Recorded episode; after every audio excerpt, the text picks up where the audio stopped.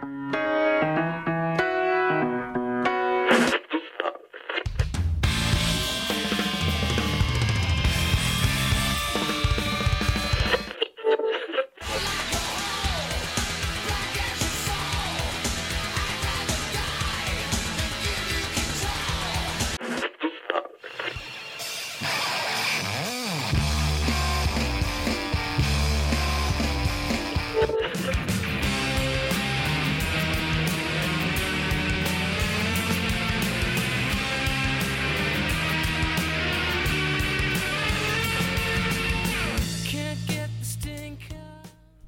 tous et bienvenue dans un nouvel épisode de Discographie. C'est assez improbable après des mois et des mois d'absence. On est de retour et euh, on est de retour avec un, thème, vous l'avez vu de toute façon dans, le titre du podcast, un thème qui, bah, qui particulièrement me, me plaît particulièrement, mais euh, je sais qu'il que ça peut aussi diviser certaines personnes. En tout cas, on aborde un euh, poids lourd de la musique rock alternative. Je sais pas trop comment on va pouvoir qualifier ça. En tout cas, on va parler de Radiohead. Et comme d'habitude, je suis avec Paul. Bonjour Paul, comment vas-tu?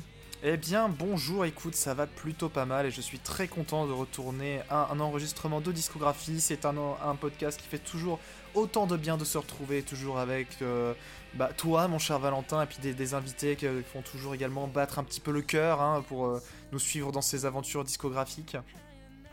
Et bien évidemment, vous vous en doutez, on a, on a bien sûr un invité aujourd'hui. Paul, est-ce que tu peux nous, nous le présenter? Vas-y. Ah, oh mon dieu, alors, de, de Ah. la nouveauté, c'est- mon tour de présenter les gens. Je n'en je n'en puis plus, euh, je n'en puis plus. Mais bien sûr, quand, euh, quand était venu le, le thème de notre euh, de Sun discographie, il était évident pour moi qu'il fallait inviter une personne euh, qui connaît le groupe sur le bout des doigts, qui est une mythe d'information, qui sait absolument toutes les chaussettes que portaient tous les membres du groupe à l'enregistrement de chaque morceau individuel de toute la discographie. Je veux bien entendu parler de mon ami Barney, euh, alias euh, Duroc Alan, euh, qui fait également partie euh, de l'équipe Soundbaver euh, avec moi. Salut Barney. Salut, merci à tous les deux pour euh, cette invitation qui m'a fait fort plaisir au vu du thème qu'on aborde aujourd'hui. Euh, ça fait très très plaisir, surtout que dès qu'on a évoqué euh, le, bah, de, le- évoqué le fait de faire une émission sur Radiohead, Paul a tout de suite dit attends attends attends, faut, faut, faut inviter Barney. euh, c'est un groupe qui kiffe, il connaît tout, euh, on, on va s'éclater. Donc Alors, en même temps, c'est pas comme si ça faisait des années que je harcelais euh, notre cercle euh, des enjoyés Ah, ça avec Radiohead. euh. Euh, bah, justement, euh, c'est la, la- la petite partie de l'émission où, où on va parler de, de notre rapport au, au sujet du jour, donc à Radiohead. Et, et moi, je serais bien partant pour, pour soit. Alors, moi, Paul, je te propose quelque chose. Parce que je- vous savez, Paul a de temps en temps un édito. Est-ce que, Paul, tu veux qu'on commence sur ton édito ou alors ton édito euh, correspond à, à- à ce moment-là où tu vas nous parler un peu plus longtemps de ton expérience avec le groupe Là, c'est comme tu veux, Paul. Ah, dé- décidément, je, je prends beaucoup trop de responsabilité dans le podcast, de ce podcast, de ce podcast. Je n'en puis décidément plus. Je n'en puis plus. Euh, complètement, complètement. Écoute, je pense que euh, ce sera l'édito euh, sera euh, est plutôt mignon cette pour cette cette fois-ci. Donc on peut le mettre juste avant les albums après avoir un- eu un peu le l'émotionnel déjà. Oh là là. Bah écoutez, moi je propose de laisser la parole à Barney pour qu'il nous raconte un peu son histoire avec Radiohead et comment il a découvert ce groupe et où, il en est aujourd'hui à peu près. Et, euh, et moi je suis tout oui d'entendre tout ça. Très bien. Alors, bah, étonnamment pour moi, Radiohead, euh, ça a été euh, pendant longtemps, ça a été juste un nom sur lequel je collais des visages, mais aucun air. En fait, à partir de, l'époque où je me suis mis au rock, euh, un peu euh, sous, euh, sous l'influence de mon père et de, et- de la basse et de la guitare qu'il avait, voyant mon intérêt grandissant, il m'a passé plusieurs magazines qu'il avait dont une, une quadralogie de hors-série des Inrecuptibles dédiée aux artistes rock majeurs des différents décennies. Donc il y avait un, un numéro dédié aux années 60, un aux années 70, un à des entre guillemets trésors cachés, restant globalement des, grosses références, et un dédié à la fois aux années 80 et aux années 90. Alors à l'époque j'étais à fond dans deux groupes euh, quand j'avais environ 12 ans, quoi. C'était euh, U2 et The Cure. Et, euh, et en fait, le magazine années 80-90, bah, je le gardais surtout pour les, chroniques dédiées aux deux groupes. Et en fait, certains des artistes euh, euh, qui étaient chroniqués, enfin voilà, c'était des tout petits trucs, quoi. Ça prenait, on pouvait y caler genre deux artistes par page. Mais certains artistes avaient plus de pages parce que parfois ils calaient une vieille interview d'époque avec l'artiste en question. Et parmi ceux-là, il y avait justement Radiohead.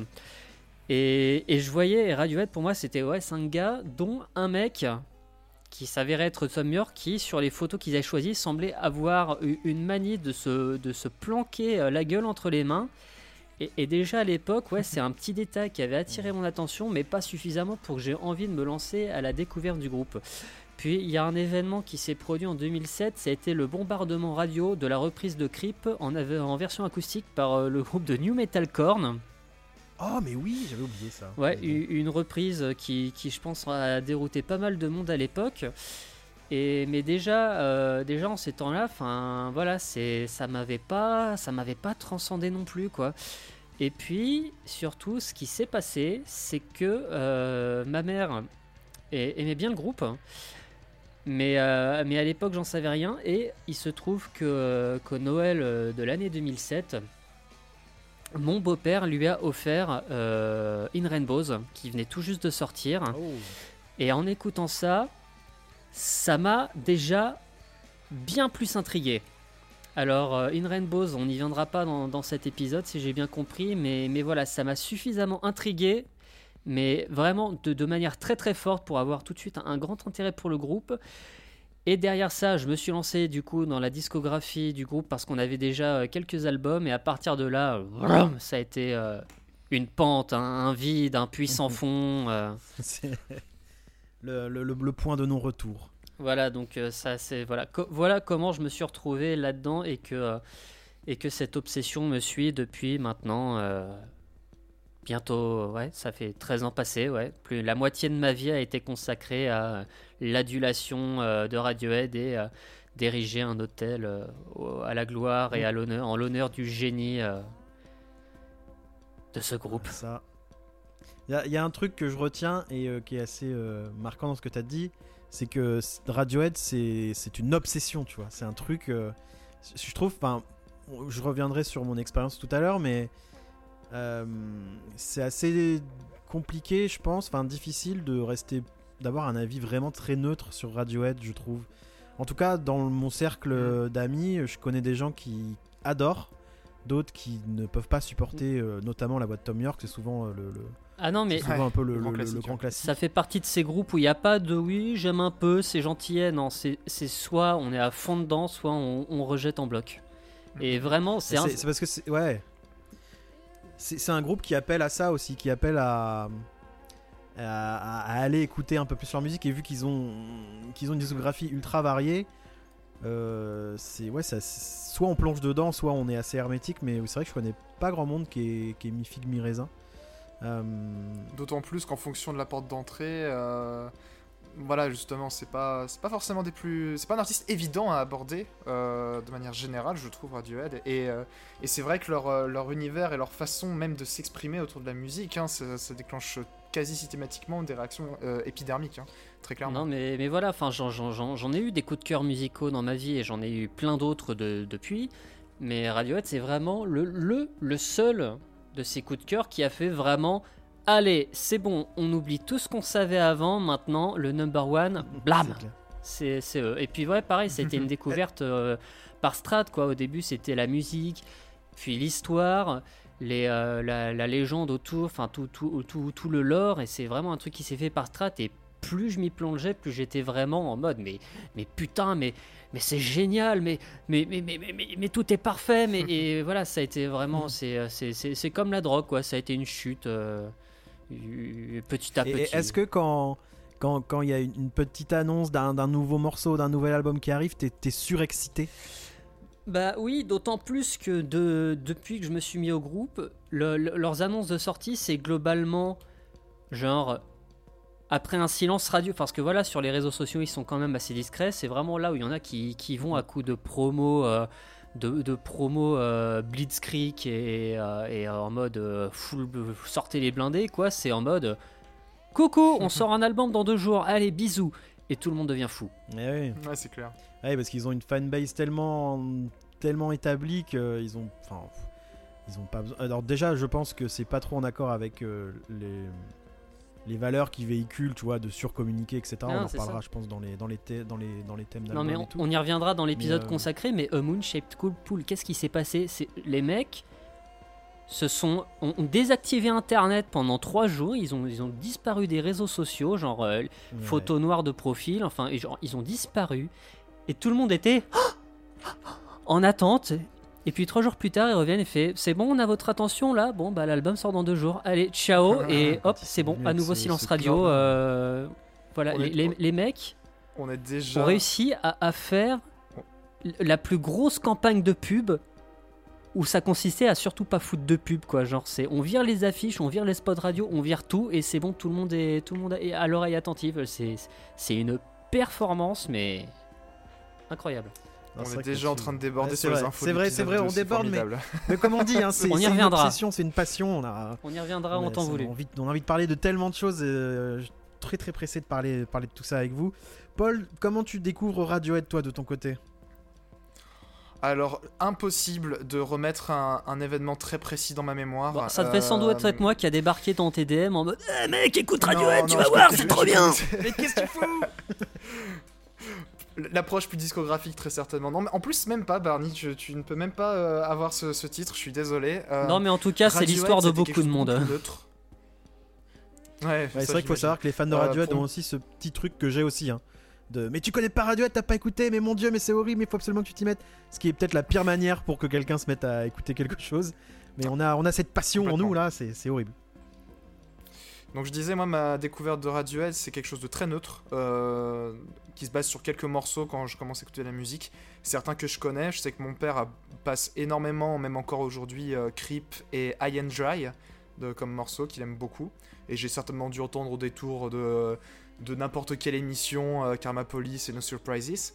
Et euh, au lycée, quand je me suis mis à forcément à écouter la musique, euh, souvent, euh, d'ailleurs, j'attaque souvent mes éditos comme ça, c'est t'as des noms qui qui s'imposent d'eux-mêmes et Radiohead fait partie de ces noms, des noms intrigants et qui promet, euh, qui promet des choses entre guillemets et à toi de t'y jeter. Et j'avais effectivement à l'époque du lycée euh, écouté euh, bah, quelques morceaux clés et surtout OK Computer. Et, et j'ai surtout en fait j'ai jamais vraiment eu un, un déclic Radiohead euh, sans pour autant avoir des réactions épidermiques négatives hein, euh, loin de là.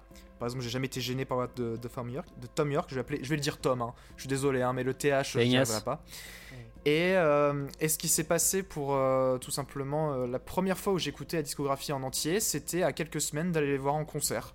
Voilà, tout simplement. Et depuis, ça c'est resté aux gros titres que j'aimais déjà. Jusqu'à ce qu'à un moment, je me dise bon, je connais deux connards qui sont ultra fans de Radiohead. Ça pourrait être le moment aussi de me remettre en jambe dans la discographie un peu plus sérieusement. Bah, let's go quoi. Et donc c'est donc toi, la fameuse personne neutre. On t'a trouvé. Je suis, je suis la personne un peu. On, on en parlera. euh, En tout cas, je suis pas épidermique négative, mais je suis pas non plus euh, celui qui va les aduler euh, euh, de façon déraisonnée. T'es conscient que ça fait Mais, toi un euh, Pokémon contre, je ultra shiny là peut-être, peut-être, peut-être, mais euh, bah, on, on verra dans, dans les descriptions euh, si, euh, en tout cas, la promesse de neutralité est là. Mais, euh, mais je, je pense que je serai déjà plus mesuré que vous deux, ça c'est sûr. Ok, je te rebaptise tout de suite le Suisse. Le Suisse. Paul le Suisse. C'est va. noté, je note ça aussi de mon côté. Euh, bah, ne- alors c'est drôle parce que neutre, finalement, moi je l'étais pendant un, un bon moment quand même. Euh, en fait, ce groupe a, il a toujours été là. Il a toujours été quelque part dans mon, dans mon lecteur MP3, etc. Euh, surtout les, comme, on, on- comme tu l'as dit, Paul, surtout les, les- les morceaux les plus populaires. C'est-à-dire Creep, Para- Paranoid Android, euh, toutes ces choses-là, tous les, voilà, tous- tous les morceaux euh, qu'on entend dans tous les reportages M6, par exemple. Euh, et je m'étais un peu arrêté là. J'avais jamais creusé plus que ça. J'avais jamais creusé plus que ça. Et euh, et un beau jour, euh, un beau jour, mon frère m'envoie un lien en mode. euh, Oh mais Radiohead, faut vraiment que t'écoutes un peu plus. En plus, ils viennent de sortir leur nouvel album. Tu peux télécharger l'album, c'est gratuit et tout. Et euh, donc c'était en c'était en 2007 si je ne m'abuse. C'était pour In Rainbows. Et, euh, Nine Rainbows, ouais. et, je- et, et en fait là il y a un truc à tilter, je fais mais l'album, alors déjà bon, l'album est gratuit, je fais je peux le pirater, on va me rien te dire, ça c'était cool. ouais, déjà, bon, ça c'est si euh, ouais, extraterrestre.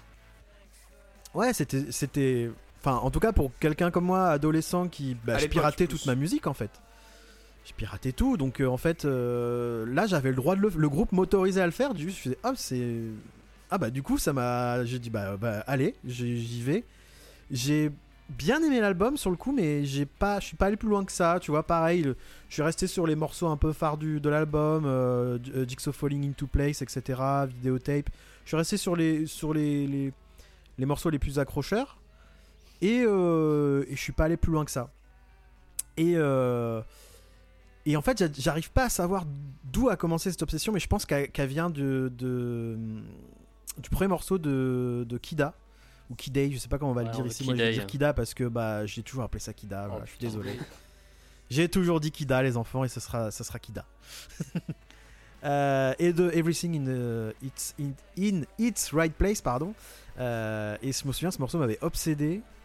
Et je pouvais écouter- l'écouter en boucle, en boucle, en boucle, en boucle. Et, euh, et à partir de là, j'ai j'ai ouvert un peu le champ Radiohead et, euh, et j'ai tout réécouté. Et je me suis rendu compte de l'erreur que j'avais fait de pas de pas de pas m'y être mis plus tôt. Quoique, je pense que c'était juste le, le bon, le bon endroit au bon moment. Et depuis, c'est une obsession également. C'est l'un des groupes que je pense que j'ai le plus écouté. Le groupe qui, qui, qui m'intéresse le plus musicalement aujourd'hui. Le groupe, euh, je trouve qu'il y a une évolution, euh, l'évolution presque la plus classe, vraiment dans le bon sens du terme, la plus, la plus noble. Ah bah je c'est un, un hein. qui, c'est un groupe qui, euh, qui, qui sait faire évoluer sa musique sans perdre euh, les marqueurs de sa musique. Ah bah, Enfin, c'est simple, ça relève jusqu'ici. Leur carrière, ça relève pratiquement du sans faute. hein, et je connais pas beaucoup d'autres groupes qui, qui leur tiennent le menton à ce niveau. Et euh, ouais, bien sûr, bien sûr. Euh, et, et, et- Tom York est un, est un, un musicien qui que je trouve super inspirant. Je- je- alors pour le coup, j'a- j'aime énormément sa voix, donc ça, j'ai jamais eu ce problème euh, à ce niveau-là. Euh, Tom York a, a- a réalisé des albums solo aussi de son côté qui, qui, enfin, en tout cas, son premier album solo qui s'appelle The Eraser, qui fait partie, qui est, qui est mon album préféré en fait, tout simplement. Ah, il est classe, hein. Enfin voilà, c'est. C'est. Ouais, c'est un groupe qui. qui...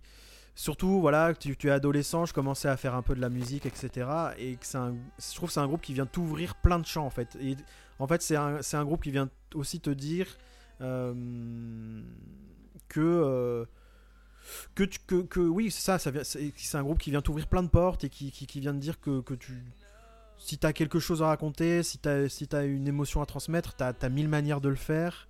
Et en tout cas, je trouve que, que Radiohead l'a- l'a l'a fait, euh, l'a fait avec beaucoup, euh, ouais, beaucoup de classe depuis, depuis combien de temps? Oh là là, ça fait c'est 1993 le premier album. Ouais, ça va ça, bientôt faire 30 ans. ça fait bientôt 30 ans que Radiohead. euh, Putain, c'est fou. ça fait, je pas ça- mais si ça je- fait ben, même plus que ça si on compte vraiment les vrais débuts du groupe, les débuts adolescents, tout le truc. Enfin, après, enfin, de base, ils se sont formés en 85, hein, donc ça, ça fait, ça fait, ça fait oui. 36 ans quoi en soi. Et on- D'ailleurs, on peut, par- on peut parler de ça rapidement. euh, et, c'est quand même le paradoxe Radiohead. Euh, donc, oh, oh, c'est un groupe. euh, c'est vrai qu'on n'a pas, on n'a pas du tout présenté le groupe en fait. Bon, Dieu. Euh, Radiohead, c'est un groupe anglais. Euh, c'est un groupe anglais qui est composé de de, de, de cinq musiciens, euh, de 6 pardon. Ils sont 6 ou 5 Alors, Non, ils ils sont- sont ils 5. sont Mais il y a un- cinq. il y, a un sixième qui. Il y a un sixième additionnel là sixième depuis dont- quelques tournées. Puis il y a un sixième Ouais, membre puis- officieux, c'est leur producteur maintenant. euh. Voilà, c'est ça. Il y a un sixième membre officieux euh, qui s'appelle euh, Nigel Godrich qui arrivera. on en parlera On tout n'y à est pas l'heure, on n'y est pas encore. Sur le, sur le second album. mettre la Mais en charrue dans les un- Exactement. Mais comme ça, ça permet de faire un peu de teasing. Tu sais, il faut, il faut, il faut teaser les gens un petit peu, leur donner envie d'aller plus loin. Donc c'est composé de Tom York qui, qui, qui chante, qui compose les morceaux, une bonne partie des morceaux, et, et qui, qui va jouer pas mal d'instruments, de la guitare, du piano. Il est, il est accompagné de, de, de Johnny Greenwood qui lui va avoir plus un rôle d'arrangeur, je dirais, euh, en tout cas sur les compositions. et qui, euh, qui sur scène est le, est le est pareil, multi-instrumentiste, euh, guitare, synthé, euh, euh, sampling, euh, enfin il, Eurorack. euh, il fait il fait un peu il fait un peu il fait vraiment beaucoup de choses. Euh, Il y a peut-être un truc qu'il faut euh, a- préciser sur lui à la base, c'est que euh, à la base ils, étaient quatre, hein, et en fait Ouais. Johnny Greenwood c'était le petit frère du bassiste, Du bassiste. Colin Greenwood, et vraiment c'est genre le- il, il a été incrusté parce que maman Greenwood a fait oh Colin euh, tu prends ton petit frère avec toi et tu le laisses participer. Oh maman putain non. Et en fait à la base Johnny Greenwood il avait le droit juste de faire de l'harmonica dans son coin. Et quand tu vois le rôle qu'il a aujourd'hui et, et l'apport essentiel qu'il a eu sur la carrière du groupe, on y reviendra, tu te dis, c'est ouais, Radiohead, c'est un plébiscite pour euh, laisse ton petit frère s'incruster, tu sais jamais. passe passe la manette à ton petit Ouais, frère. un peu de ouais, temps passe la temps. manette, bah, là tu merci. pourrais avoir une surprise là. Euh, Merci maman Greenwood en tout cas parce que ouais, parce que si, on aurait pu euh, passer à côté d'un sacré truc. euh, effectivement, Colin Greenwood qui, qui, qui est bassiste euh, au sein du groupe. On a Ed O'Brien qui, qui fait les chœurs et qui est le deuxième, deuxième ou troisième guitariste, je sais plus dans quel sens il faut prendre les choses. Et Phil Selway qui est à la batterie. Et c'est un groupe anglais de l'Oxfordshire, si je dis pas de bêtises. Oui, c'est Oxford. ouais, hein. ouais, ouais, c'est Oxford. Et, euh, et c'est- c'est c'est un peu une bande de, une bande de copains qui, qui se retrouvent au lycée, qui va continuer le groupe à, à la fac malgré les, malgré les, musiciens qui vont se dispatcher un peu dans toutes les universités d'Angleterre. Mais c'est un groupe qui persiste et qui s'appelle à la base On a Friday. Et, euh, ce qui est assez marrant, donc ils vont, ils vont sortir quelques, quelques morceaux en cassette, etc. Ils vont quand même réussir à se faire remarquer par, par, euh, par quelqu'un qui travaille chez EMI. Et ils vont, ils, vont, ils vont même réussir à signer un contrat là-bas. Et ce qui est assez drôle, et c'est le paradoxe Radiohead, c'est que le, le- premier truc qui se passe quand ils signent chez EMI, c'est qu'ils changent de nom. Euh, ils changent de nom et il s'appelle euh, il s'appelle du coup Radiohead à la place de On a Friday. Alors Radiohead, c'est. Oh, je vais dire une bêtise. Je le fais. de- euh, c'est. euh, Bah, tu veux que je le dise, C'est dans un morceau des Talking. C'est C'est dans un morceau un des morceau Talking des Heads Talking Heads. Après, c'est un- là pour le coup, enfin voilà, le nom du groupe, c'est en un mot Radiohead, alors que le morceau des Talking Heads, c'est en deux mots, c'est Radiohead. Et en plus, c'est tiré genre d'un des albums les moins intéressants des Talking Heads, la True Stories, qui est sorti en 88. Enfin, clairement, à un moment où le groupe est en fin de vie et, et que ça fait longtemps qu'il qu'il sort plus des albums à la hauteur de ce qu'il a fait à ses débuts. Donc. euh, Ouais, c'est peut-être un des rares trucs bien qui sont sortis de cet album, du coup, le fait que, que le groupe euh, y ait, y ait tiré son nom, quoi. Mais, mais, mais là où je trouve ça paradoxe, euh, c'est que c'est qu'on on vous on, va en, on en parlera en long, en large et en travers euh, à travers dans, cet épisode et dans, et dans le suivant. Euh, Radiohead va être très souvent en conflit avec EMI et c'est drôle de savoir que le groupe a dû changer de nom à cause d'EMI et enfin je sais pas, il y a un truc moi qui me fait un peu qui me fait un peu délirer là-dedans. Mais mais en fait, voilà ce que je voulais dire en fait. Je voulais rajouter quelque chose, mais j'ai rien de spécial à rajouter pour le moment. Bah, après, est-ce que c'est Euh, étonnant? Enfin, je sais pas, pour moi, je- enfin, à travers l'histoire, j'ai l'impression que c'est un truc courant, quoi. Genre les maisons de disques qui Oui. imposent un changement de nom, Très que ce soit de groupe, Ah oui, oui, bien d'album, sûr. euh, ou quoi que ce soit. Au tout début, oui, c'est très courant. ouais. Euh, les amis, euh, aujourd'hui on va on va pas parler de tous les albums de Radiohead, on va faire comme d'habitude, on va un peu couper la poire en deux. Donc on va on va parler de, de, de plusieurs albums, tout de même on va parler de cinq albums, on va parler de de Pablo Honey, le premier album, on va parler de The Bands, de OK Computer et du diptyque Kid A, du coup je vais le dire Kid A Oui, maintenant, merci. grâce à vous. Et Amnesiac. Euh, on va pas déjà parler de tout ça, et c'est quand même un gros morceau parce que Ouais. rien qu'en 5 albums, il se passe beaucoup de choses. Trop. Il se passe vraiment beaucoup de Oh choses. beaucoup oui. trop. Euh, je crois que c'est l'heure, je l'entends arriver au loin, je crois que c'est l'heure de l'édito de Paul. Allô Paul? Oui. C'est l'heure de l'édito? Oui, allô? Allô? D'accord, l'édito va commencer. Attention, Accrochez-vous. Ah Oh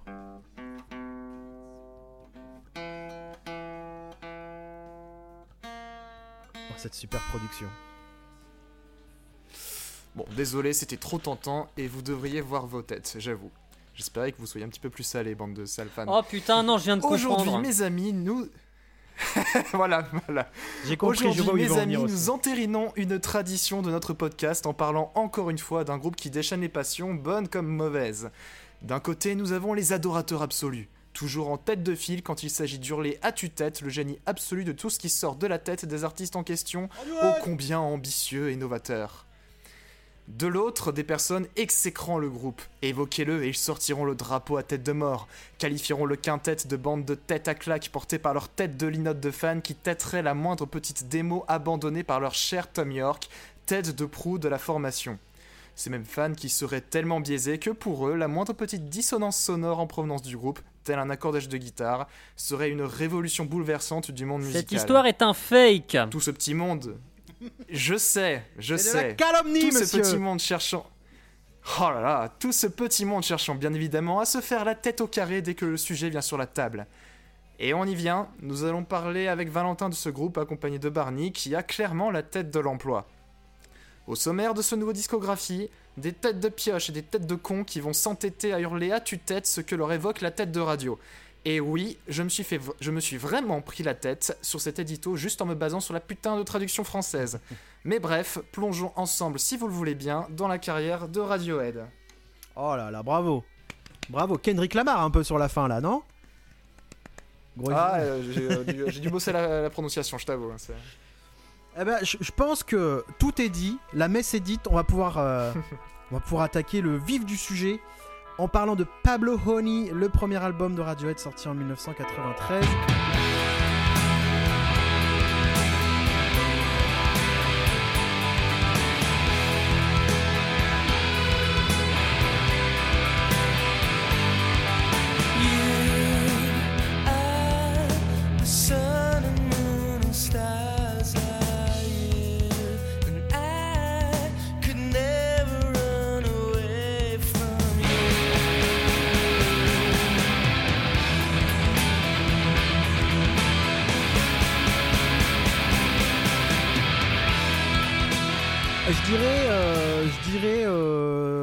L'album clairement bah, qui ne qui n'est pas du tout représentatif de la, la suite de la carrière du groupe, mais qui est, on va dire, le, le- ce qui met le pied à l'étrier euh, de Radiohead euh, dans le monde de la musique et, qui va commencer quand même à, à- à- Mhm. à les faire connaître parce qu'on bon, on va en parler tout de suite. Il y a un tube là-dessus, il y a un morceau qui, qui va les propulser, c'est Creep que vous avez tous en- entendu à la fête de la musique, c'est obligé. Euh, et, euh, et ça, voilà, c'est un peu l'éléphant au milieu de la pièce. Euh, Parlons-en tout de suite. Vous pensez quoi de, de- vous, en- vous pensez quoi de Creep en fait, euh, des années plus tard? Ah, de Creep du Ah ouais, là moi je, je veux attaquer direct là-dessus, comme ça après on, on, peut, on peut passer au reste. D'accord, l'éléphant dans la pièce. Ouais, d'accord. C'est ça.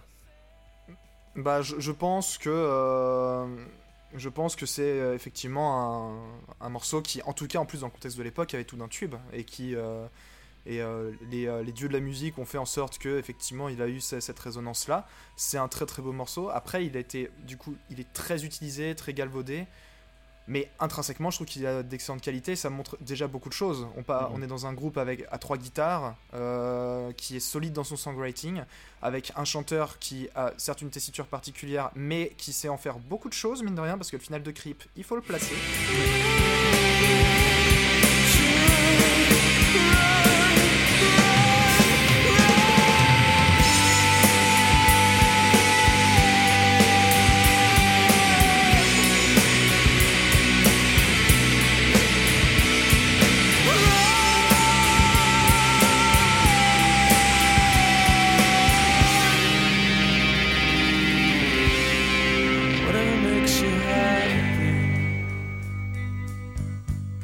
Album qui s'inscrit énormément en fait dans son temps, parce que c'est très, euh, bah, très on est en plein dans la Britpop là-dedans, et qui par contre euh, souffre d'un- d'une homogénéité qui est, euh, qui est compliquée personnellement. Enfin moi, après passer Thinking About You, je commence vraiment à m'emmerder à trouver le temps long, parce que c'est toujours, bah, ok, il y a trois guitares, ça permet une grande diversité d'arpèges qui, je pense, a permis en fait à, amener la- l'attention en se disant, oh vraiment, il y a, un truc dans la- dans l'écriture, si on se, base vraiment sur la musique à guitare.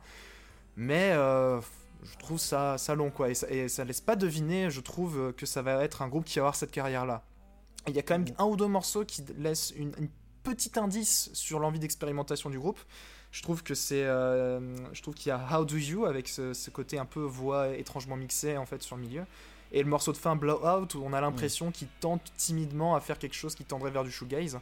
Mais euh, sinon, à côté de ça, c'est un petit peu. euh, bon, bah. heureusement qu'il y a le tube, quoi. hein.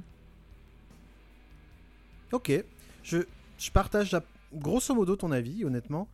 Euh, même si euh, dans les années un peu adolescentes, euh, c'est un album qui marchait plutôt bien sur moi, je dois l'avouer. Mais en revanche, c'est un album de Radiohead que je n'écoute quasiment plus, en fait. Il y a très très peu de morceaux de. de- ouais, il y a très, très peu de On, morceaux on de devait pas s'en tenir juste à Creep là à la base. C'est discographie, euh, Barney. ok, ok, ok. Non mais voilà, je, je pose, je pose la question. discographie. On, on papote, on papote. Euh, donc euh, oui, non, c'est, c'est, je reviens sur très très peu de morceaux de, de, de, de cet album, même, même si je trouve ça pour le coup vraiment... Enfin, je trouve pas ça horrible ou quoi que ce soit, je trouve ça vraiment... C'est quand même assez honnête pour un premier album. Alors effectivement, comme on, on- on l'a évoqué, Creep est- a bien monopolisé l'espace, euh, l'espace médiatique pour le groupe. Euh, c'est un morceau qui a été très longtemps désavoué par le groupe, en tout cas pas désavoué, mais euh, il a une sorte de lassitude qui s'était ouais. posée là-dessus. Le groupe voulait plus trop le jouer en, en live. J'ai l'impression que ce problème est un peu réglé parce qu'ils l'ont rejoué euh, sur les dernières tournées, donc je crois qu'ils ont fait la paix avec avec ça. Mais mais ouais, tu, tu- tu- effectivement, c'est très Britpop. Moi, là, j'avoue, la Britpop, c'est pas un truc qui me parle plus que ça, même si, même si j'avoue, euh, j'avoue, euh, je suis pas un grand fan non plus, mais j'ai- une tendresse quand même pour Blur, euh, pas pour Oasis, mais bon, ça c'est comme ça. Mais euh, ouais, c'est un courant qui me parle un peu, mais c'est pas un truc qui, qui me marque tant que ça. Et, et oui, ils sont un peu dans la, ils sont un peu dans la mouvance de l'époque. Et, et en fait, à part la, à part quelques petites idées, comme on- tu l'as dit, d'arrangement, de, de, de- de ce petit jeu à trois guitares, et, et évidemment la voix de Tom York qui quand même se démarque euh, assez, assez largement. euh, oui, c'est- pas un album sur lequel je reviens très souvent, même si, euh, même si je l'ai réécouté, je me souviens, il y a quelques mois, et ça, ça m'avait fait plaisir quand même. Euh, voilà, j'ai ton avis sur Creep? À mon avis, sur- sur Creep, je suis assez d'accord avec toi. C'est pour moi, c'est un, super morceau. Alors bon, j'y vais. hein, je me mouille. Pour moi, Creep, il a, en tout cas, je pense qu'on a vécu un truc Creep il y a pas longtemps. euh, C'était avec Get Lucky des Daft Punk, tu vois. C'est un morceau que tu as entendu mille fois. Ouais. Tu, tu n'en peux plus. Mhm. Tu le, tu, tu... Mais ça, au final, le morceau est pas mauvais, tu vois. Il est même plutôt bon. Mais c'est juste, Ouais, c'est un- truc, tu. Bah, c'est une lassitude en fait, tout simplement. C'est comme, euh, tu vois, moi j'adore les spaghettis bolognaise, mais si j'en mange tous les jours, il y a un moment donné où j'en aurais marre. et, et je pense que. D'autant que Creep, d'autant que Creep, contrairement à Get Lucky, a un deuxième syndrome, c'est qu'il est énormément, énormément repris, même dans les sphères professionnelles. Je me Ah rappelle oui. en, en concert, j'ai vu Tears for Fears l'année dernière, ils jouent Creep en live, ils font une reprise de Creep en- dans le set. Non. quoi, c'est- si, si. Non. Elle, elle- elle est vachement cool d'ailleurs, mais, euh, mais voilà. Alors, sachant qu'il y a, il y, a, il y a- il y a un petit débat il y a plagiat sur Creep, de, si je dis pas de bêtises. Les Hollies. C'est sur Creep, hein Ouais, Ouais, ouais. c'est ça.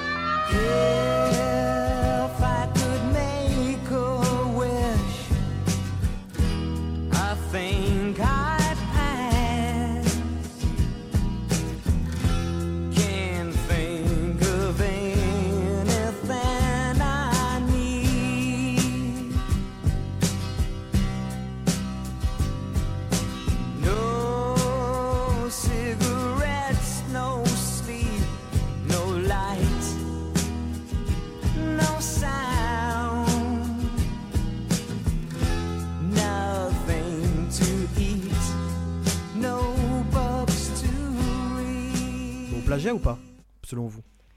Euh, je- J'en sais rien. Plagiat, je sais euh, pas, mais apparemment, de ce que j'ai lu, grosse inspiration 100% assumée euh, de la part du groupe. Et j'ai apparemment, Ouais. il aurait pas trop rechigné à partager euh, les crédits euh, à partir de je sais plus quelle époque. Je pense qu'ils en avaient plus rien à foutre. Ouais. Semi-plagiat. C'est ça, je pense que c'est surtout ça. Ils ont dit Vous voulez Creep Tiens, prenez-le, on s'en bat les couilles. Ouais. Euh, ouais, bon, euh, j'en sais rien. Pas pareil que Paul, j'en sais rien si c'est un plagiat. Euh, Oui, c'est vrai que les deux morceaux sont quand même assez semblables, mais bon.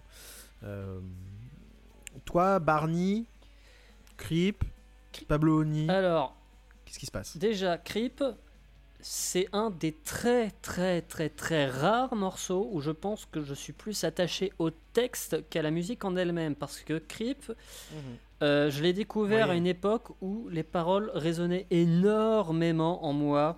Voilà, gros, gros mal-être, grosse autodépréciation, euh, bon gros début de, de petite dépression adolescente.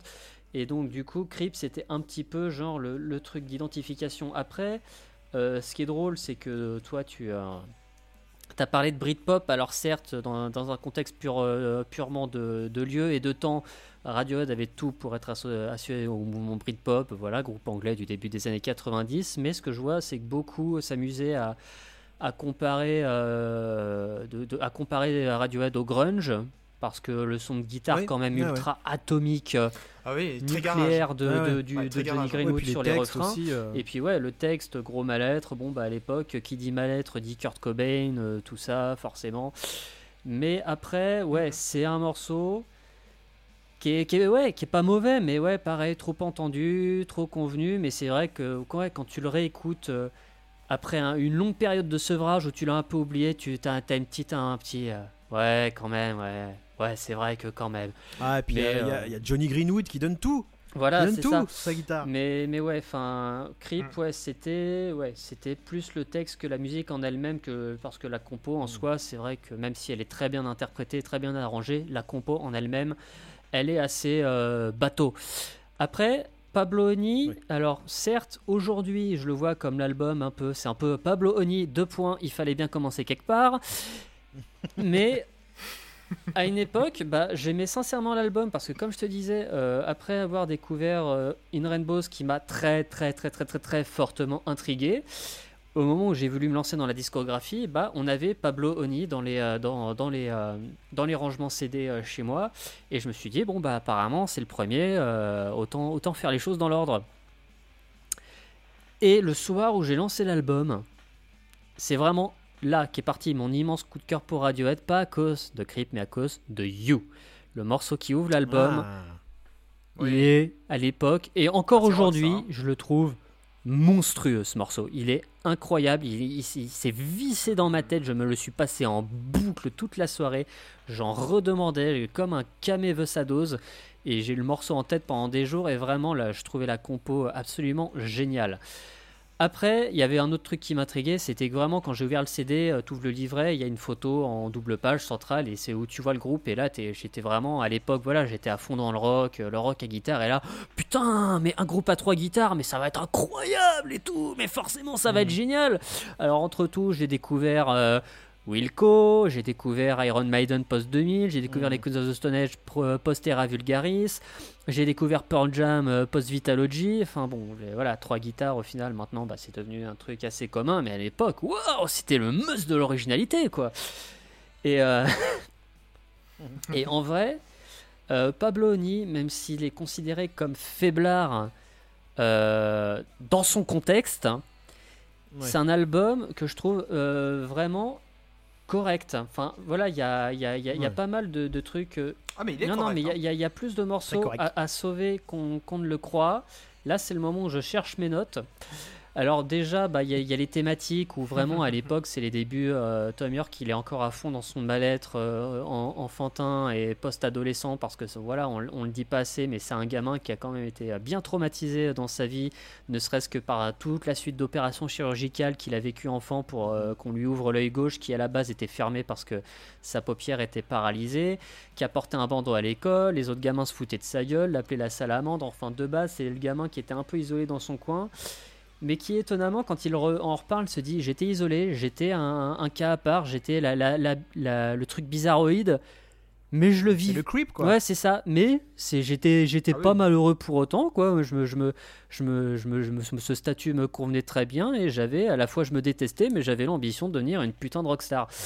Et euh, et ouais, donc il y a ce You qui est très Mhm. bon. Après, il y a des morceaux un peu plus faibles comme How Do You qui est quand même, quand tu le réécoutes, c'est, euh, ça, ça vole pas forcément bien haut. Il y a euh, Thinking About You euh, qui est, euh, Mhm. qui est une balade acoustique très, euh, très, euh, très banale. Quoi. Voilà, c'est une histoire de rupture. Il y a même une petite influ- il y a peut-être une, même une allusion à double sens, pas très subtile, où il évoque potentiellement la branlette. Enfin voilà, c'est, c'est dire le niveau où on en est. Puis tu as des morceaux qui sont intéressants musicalement ou aussi dans les textes. Par exemple, il y a Anyone, Can Play Guitar Ouais. qui est un gros tacle aux, aux rockstar wannabe euh, qui, qui vivent dans leur petit monde. Et en plus, euh, Tom York, euh, audace suprême, qui se permet un petit tacle à la gorge à Jim Morrison. Parce qu'apparemment, Ouais. il, il supporte pas Jim Morrison et tout le mysticisme qu'il y a autour du personnage. Ce qui est quand même assez marrant quand on voit le mysticisme qu'il y a ça. aujourd'hui autour de Tom York. Mais lui, je pense qu'il est vraiment en mode Mais foutez-moi la paix, arrêtez, je suis pas, je suis pas Jim Morrison, quoi, arrêtez vos conneries. Puis ouais, c'est beaucoup de morceaux sur l'angoisse, l'angoisse d'être adulte, sur Ripcord, qui, qui compare à une chute euh, bah, sans parachute, justement. Genre Ripcord, c'est le truc qui permet d'ouvrir le parachute. Mais là où je trouve que l'album brille vraiment, étonnamment, c'est dans son dernier tiers, avec Prove Yourself, I Can't, et surtout euh, Lurgy, qui, est- qui, est- qui, je trouve est un morceau vraiment très joli, assez posé, avec de belles guitares, de belles montées, de très belles idées musicales. C'est vraiment un morceau qui est putain de sous-estimé, je trouve.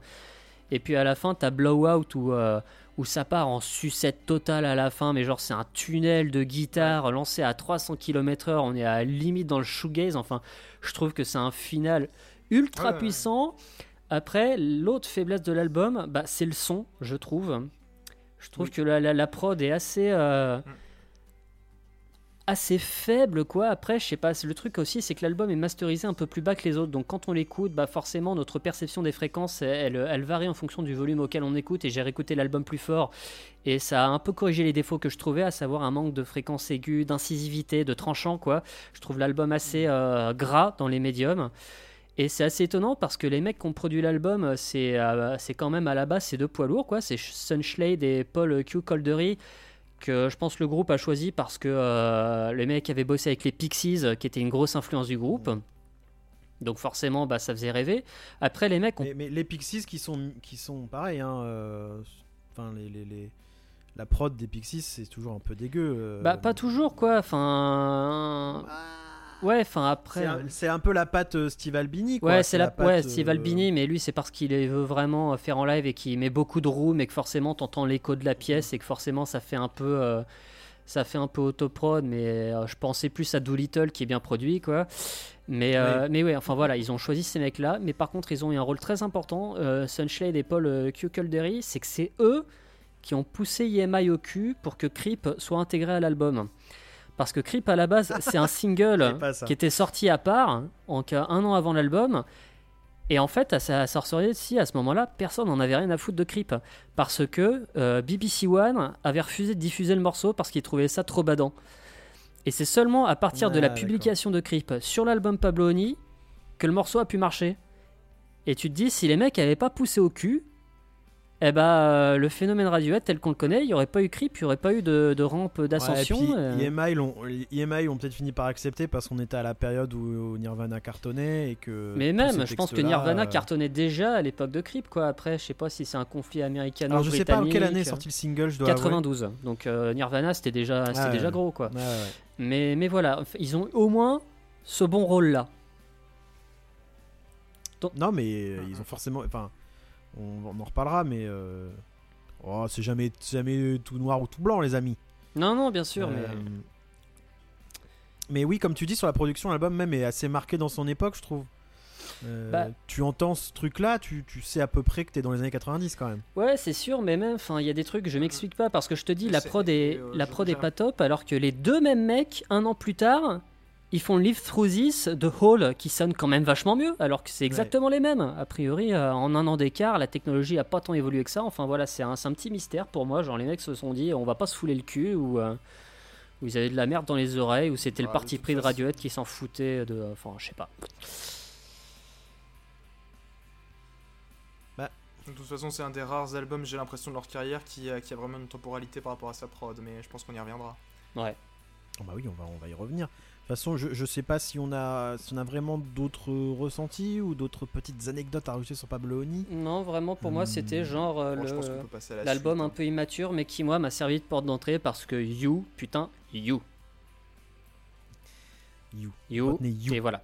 S'il y avait des trucs à retenir de Pablo Honey, c'est You, euh, Creep pour l'histoire et la postérité, Obviously. et le dernier tiers, mais surtout Lurgy et Blowout. Le reste, après, bon, c'est accessoire, vous en faites ce que vous voulez. Je pense que même le groupe vous en voudra pas. euh, genre, je pense qu'aujourd'hui, euh, tu, tu vas voir Tom York et tu lui dis, et sinon, euh, Anyone Can Play Guitar, il va te regarder en mode, quoi, c'est quoi ça? Et dire, mais je me souviens même plus mon Qui, qui Attends, c'est qui déjà? Ça me dit quelque chose. Ah, c'est moi? Oh putain Ouais, Oh, j'étais con à l'époque, hein. d'ailleurs. hein.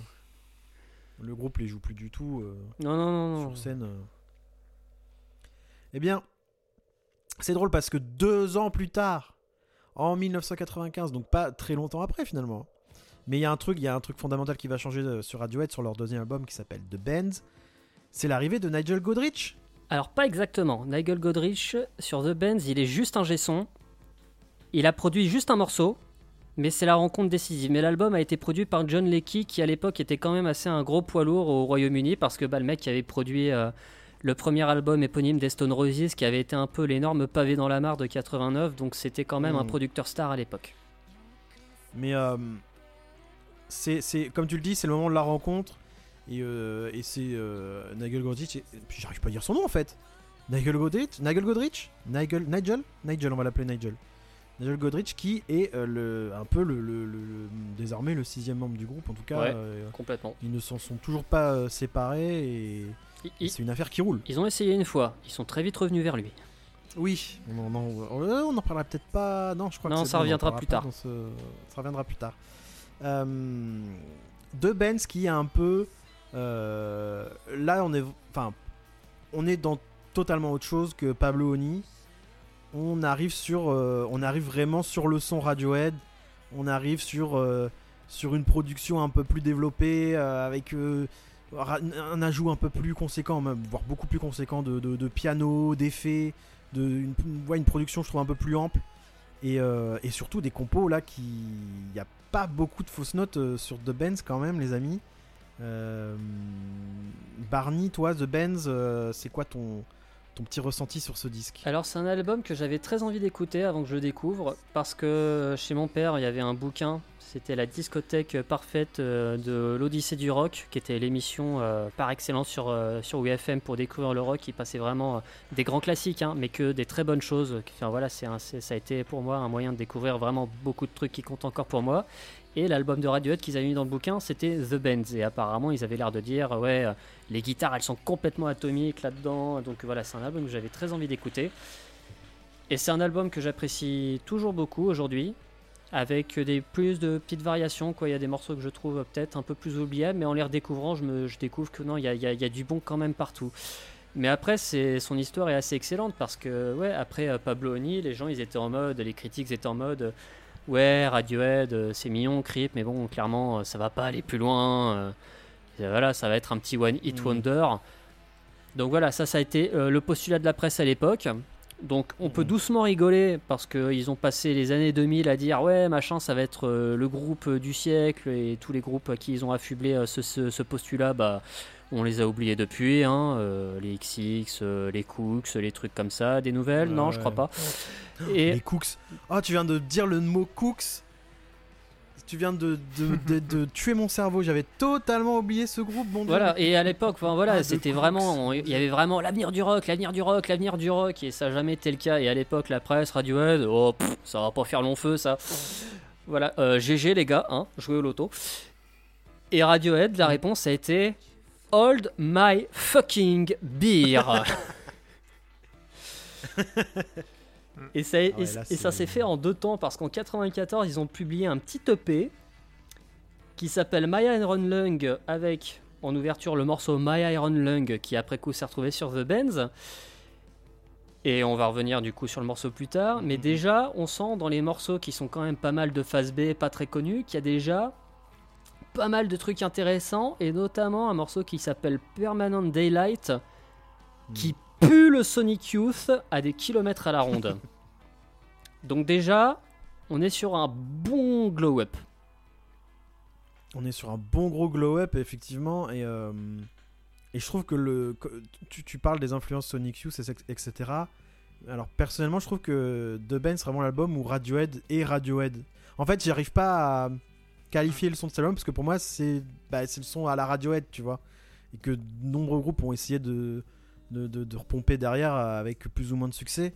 Mais rien que cette ouverture sur Planet Telex, moi, elle me rendait Oh là folle. là, il- Cette, ce- ces, ces accords de piano plaqués Oh, avec mortel. espèce de il y a des effets un peu partout c'est un morceau qui est absolument euh, incroyable. Le morceau est incroyable Euh, et euh, enfin déjà ouais il y a de l'utilisation de beaucoup plus d'effets. Enfin ils ont foutu du trémolo sur plein de trucs quoi, sur le piano au début, Ouais. sur la guitare, du trémolo à différents rythmes. Et l'anecdote marrante c'est qu'apparemment au moment d'enregistrer la voix, euh, Ouais. était déchiré sa mère.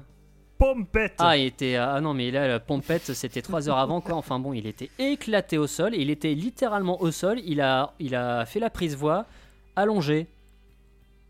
Incroyable. Donc- et quand tu vois ce qu'il envoie en plus. C'est et en fait, quand t'écoutes J'ai ce Planète. Telex, faut se dire qu'à ce moment-là, Thom York, il est à terre et euh, à, à 1 gramme. Il est déchiré. Déchiré. Ouais, c'est fou. C'est fou. Si cette anecdote est vraie, c'est fou. Euh, mais euh, ouais, euh, Paul euh, de Benz, je pense que t'as des, je suis sûr que t'as des Bah. trucs intéressants à dire. Ah bah bien Ah, évidemment que j'ai des choses Ah, intéressantes à dire. Oh mon malheureux. Pourquoi il Ah. Non mais non bah ce qui est clair et là, là, je vous rejoins là-dessus c'est que c'est un album qui affine la personnalité de la personnalité du groupe. hein.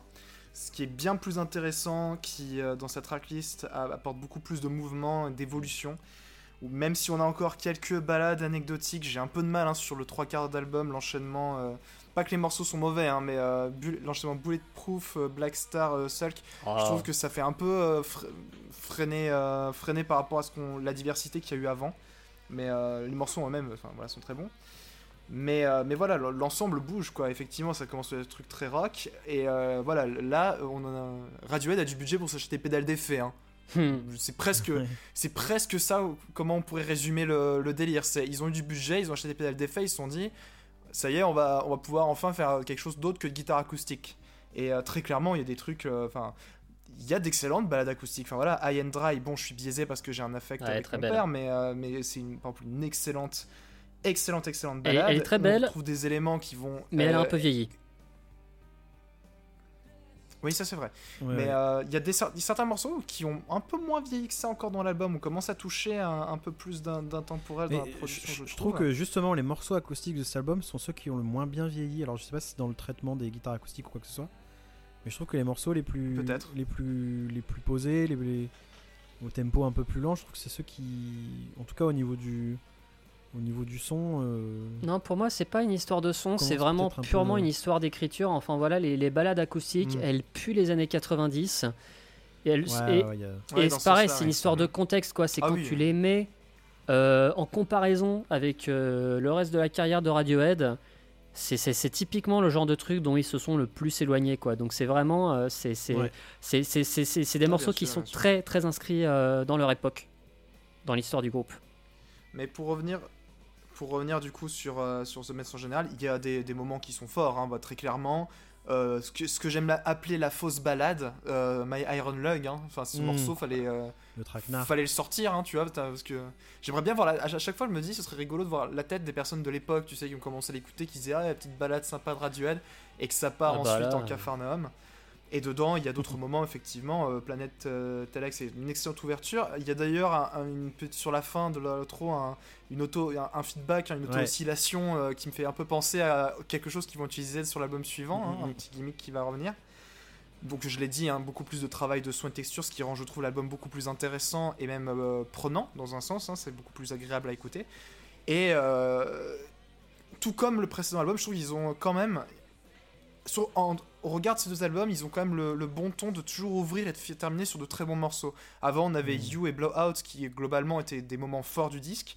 Là, bon bah le début sur Planet Telex, il annonce la couleur et surtout il termine sur euh, Street Spirit qui, je pense, est vraiment le morceau. Enfin, tu vois, quand j'écoute, je me dis ouais bon là, avec ce morceau, on peut dire que il faut Bah, la musique clairement, tu vois, parce que le reste c'est rock. reste- si, si on avait qu'un à retenir de, de cet album, c'est clairement Street Spirit euh, qui, a, qui a traversé les âges. Ouais, mais euh, ça c'est un voilà le morceau Street Spirit. Je trouve que c'est un des meilleurs morceaux euh, du disque aussi. C'est un- une excellente outro, un, une excellente narration euh, dans la composition et dans la performance. Et, euh, et voilà, donc globalement, ben, un très très bon. je trouve que c'est un très bon album qui, je comprends largement qu'à l'époque, en plus, les, les touches d'expérimentation qui étaient fo- qui étaient nouvelles. Je, en tout cas, Mm. j'assume. à- à la, ça, ça a dû retourner quelques cerveaux.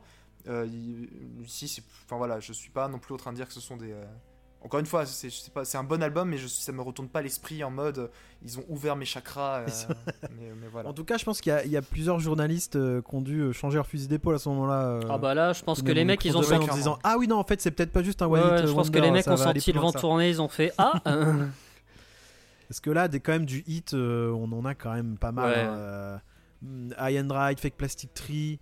Euh, on n'a pas parlé de Just, mais Just qui est un morceau assez fou aussi. hein, Alors, euh, Just, c'est marrant parce que. euh. C'est, apparemment, Just, c'est, ça a été juste un immense concours de quéquettes entre Tom Ouais. York et Johnny Greenwood en mode Eh, je te parie que je fous plus d'accords dans un morceau que toi. Et Johnny Greenwood, il a fait All my fucking beer tu veux des accords? Et c'est Euh, Johnny ouais, qui a non, gagné, on- hein, clairement. Ah ouais, non, mais ce morceau, je, je- c'est un morceau qui, qui- que, que j'ai beaucoup, beaucoup écouté euh, quand, quand, je, quand je découvrais le groupe là pendant mon, ado- pendant mon adolescence parce que il a une espèce de, de, de fougue, de rage. euh, il y a un truc ultra puissant, je trouve, euh, dans Il, ce il est puissant, en euh, plus, c'est un- c'est un morceau qui parle de paranoïa et d'auto-sabotage, mais avec pas mal d'humour noir et de cynisme. Et par contre, juste, je, je pardonne toujours pas EMI d'avoir sorti le best-of de Radiohead en le commençant par ce morceau parce que je trouve que c'était une. J'ai des- jamais écouté ce best Alors, je l'ai jamais écouté, mais j'ai juste su qu'il commençait par Just et j'étais en mode, mais qu'est-ce que vous avez fumé? C'est vrai que c'est une drôle d'ouverture. Ouais, ouais, euh, genre, c'est tu lances ton ouverture. CD, c'est genre l'intro, l'intro la moins Radiohead possible. Mais euh, Ce qu'il y a la capella, dis donc. après, on sait qu'EMI, euh, une fois que Radiohead était libéré de ses Oh, droits, mais ils ont fait n'importe euh, quoi. I- EMI, euh, eux, ont réussi justement à garder les droits de, de tout Radiohead. Ah ouais, ils, ont, juste- ils en ont fait Voilà, n'importe quoi. Ils ont essoré le truc. Hein, donc, Mais un euh, truc qui me fait marrer, moi, à propos de The Band, c'est que je lisais. Nous, c'est un truc auquel on n'est peut-être pas forcément sensible parce qu'on n'est pas en- anglophone euh, de, de naissance, hmm. mais beaucoup le considèrent comme un des albums les plus, euh, les plus sombres et les plus, les plus noirs de Radiohead euh, en termes de thématique. Et en vrai, je suis partagé sur ce postulat parce qu'en fait, en- voilà, pour, pour, ce, pour euh, ce podcast, j'ai voulu vraiment me pencher plus en profondeur sur le message, les textes, l'intention. Et on se rend compte que même Mhm. quand ils font des morceaux euh, a priori déprimants, Thom York, lui, il se marre. From York? Il se marre, il, il fait des vannes, enfin, genre, Ouais, euh. The- le morceau The Benz, c'est full second degré et full humour. Genre, à un moment, il y a une ligne, genre, ils vont envoyer la CIA, les tanks et les marines nous péter la gueule. Enfin, pour eux, c'est de la grosse connerie. C'était vraiment genre. euh, et, euh, et même euh, un morceau comme Fake Plastic Trees, qui à la base est une balade qui leur a été inspirée parce que John Leckie leur a dit Eh, ce soir, il y a Jeff Buckley, vous avez l'obligation d'aller écouter. Et Sam qu'il était en mode putain, mais euh, je peux pas tenir le niveau. Et il a sorti Fake Plastic Trees avec en Mhm. plus le petit message écolo, genre euh, putain de société en plastique. Ouais. Mais même en faisant ce putain de beau morceau, il y a une histoire, un mec, euh, d'une nana qui sort avec un mec qui tombe en miettes parce qu'il est en polystyrène. Et Tom York, il est en mode Ouais, ouais. un mec en polystyrène. Meilleure idée que j'ai eue de tous les temps. Et il est comme OSS 117 en mode oh si, c'est rigolo. Euh, surtout qu'en termes de gravité, en tout cas dans les thèmes, je trouve que euh, n'en parlera pas aujourd'hui non plus, mais je trouve qu'il y, a- il y a un album particulièrement qui euh, va être beaucoup plus sérieux. Je trouve que justement où, où- où The où exactement, il y a ce côté euh, un peu second Bah, degré, euh, Ouais, mais pas forcément toujours parce que. pince sans rire. Ouais, ça, mais là, ça, le pain sans rire, il est un peu toujours là. Genre Bones, c'est un peu le morceau pour les hypochondriaques euh, qui ont peur de vieillir. Euh, nice Dream, euh, qui est, qui est très beau avec sa montée finale, c'est quand même un mec qui fait un beau rêve, qui rêve la vie idéale, et putain, le réveil, euh, le réveil il est dur. Bulletproof, qui alors ouais, Bulletproof, I Wish I Was, j'y viens un temps parce que c'est un morceau que j'ai redécouvert avec le temps, et plus je l'écoute, plus je le trouve magnifique. Pour moi, c'est un peu c'est un peu hein. la perle rare, le truc qu'on a un peu oublié alors qu'il est sublime. C'est qui est le morceau parle de fragilité émotionnelle quand même. Et puis euh, t'as Black Star aussi, qui je trouvais un Mhm. peu plus euh, basique musicalement. Et en fait, quand j'ai découvert de quoi ça parlait, ça m'a vachement plus touché. Il a question euh, d'être en relation avec euh, quelqu'un qui souffre d'un vrai trouble psychiatrique, notamment la dépression, et de à quel point ça peut te Mhm. peser à toi, à quel point ça peut te bouffer. Et effectivement, là, là c'est plus dur, quoi. Mais pareil, dans le Pince sans rire, on a seul que le 11e morceau, qui à la base était inspiré par une tuerie qui a fait 17 morts au Royaume-Uni, et je trouve la musique assez légère. Mais déjà, il se Mhm. passait des trucs, parce que apparemment la dernière ligne, euh, le morceau datait un peu, et la dernière ligne, ça devait être Shoot Your Gun. Et puis les mecs, ils ont fait, bon, Oula. on est en 95, euh, Shoot Your Gun. La mort de Kurt Cobain, ouais, c'est encore un peu touchy. On va virer cette ligne, ouais, on fait ça. Ouais, ouais. Et puis après, ouais, Surtout pour le que c'est le. Au-delà de ça, ouais, c'est le- Alors, il y a le côté touchy, mais il y a le côté. euh, Ça va être parti pour les, les théories à fond, à fond les ballons. euh, On va nous parler que de son interview, etc. On- on Mais, voit bien venir mais ouais, mais pour le coup, ouais, on comprend que The Benz puisse paraître désespéré quand tu te prends Street Spirit dans la gueule, qui pour le coup est vraiment une chanson hyper, hyper dark, où c'est vraiment genre euh, se faire bouffer par le diable qui gagnera toujours à la fin. Mais néanmoins, euh, même si des questions de vie existentielle, il y a une petite ouverture d'espoir sur la fin où il dit euh, ouais, la solution c'est un peu l'amour, quoi. Donc euh, désespéré, oui, mais Non, mais c'est sûr qu'il y, a- toujours ce côté un peu, comme tu te dis. bah, De toute façon, c'est simple. Il suffit de demander à quelqu'un qui, qui connaît Radiohead de loin ce qu'il pense du groupe. Il va te dire euh, que c'est un groupe euh, qui fait de la musique de dépressif. ah bah ça. euh, ça, c'est l'argument Ah, qu'on entend j'ai euh, été- avec l'argument de la voix de Tom York. euh, J'ai été le full stéréotype et j'assume hein, dans mon adolescence. Ah mais euh, également. hein. alors là, aucun souci là-dessus, mais euh, alors oui, euh, y a- y a- c'est- c'est- pas c'est pas euh, des morceaux qui transpirent forcément toujours la joie, etc. Mais euh, je trouve qu'il y a justement là-dedans quelque chose d'ultra beau et euh, et, euh, et justement quand enfin je sais pas vraiment si c'est de la musique de, de- de- de- enfin ça je sais pas. Les textes peut-être, si mais la musique, je suis pas d'accord. Je trouve The Bench, je Bah, quand trouve, tu as quand tu as la, la globalité, je suis pas je après qu'est-ce que c'est vraiment de la musique dépressive bah, je sais pas, mais de- enfin voilà, The voilà, Bench, je trouve qu'il s'inscrit, euh, même s'il a été à peur, il s'inscrit plutôt bien dans le mouvement Britpop, quoi. Même s'il a un peu Mm. fait son chemin de son côté sans trop se mêler à tout le bordel, parce que 95, ça a quand même été beaucoup euh, Team Oasis ou Team Blur. Et pendant ce temps-là, alors que Pulp était loin devant avec euh, Common People, mais bon, ça c'est une autre histoire. Euh, mais, mais ouais, enfin, je sais pas. Moi. Pour info, euh, ouais, quand- moi quand j'ai quand des coups de moins bien, j'écoute de la surf music. Donc, euh, est-ce que la surf music est une musique de dépressif Ouais, ça saute pas aux oreilles là comme ça.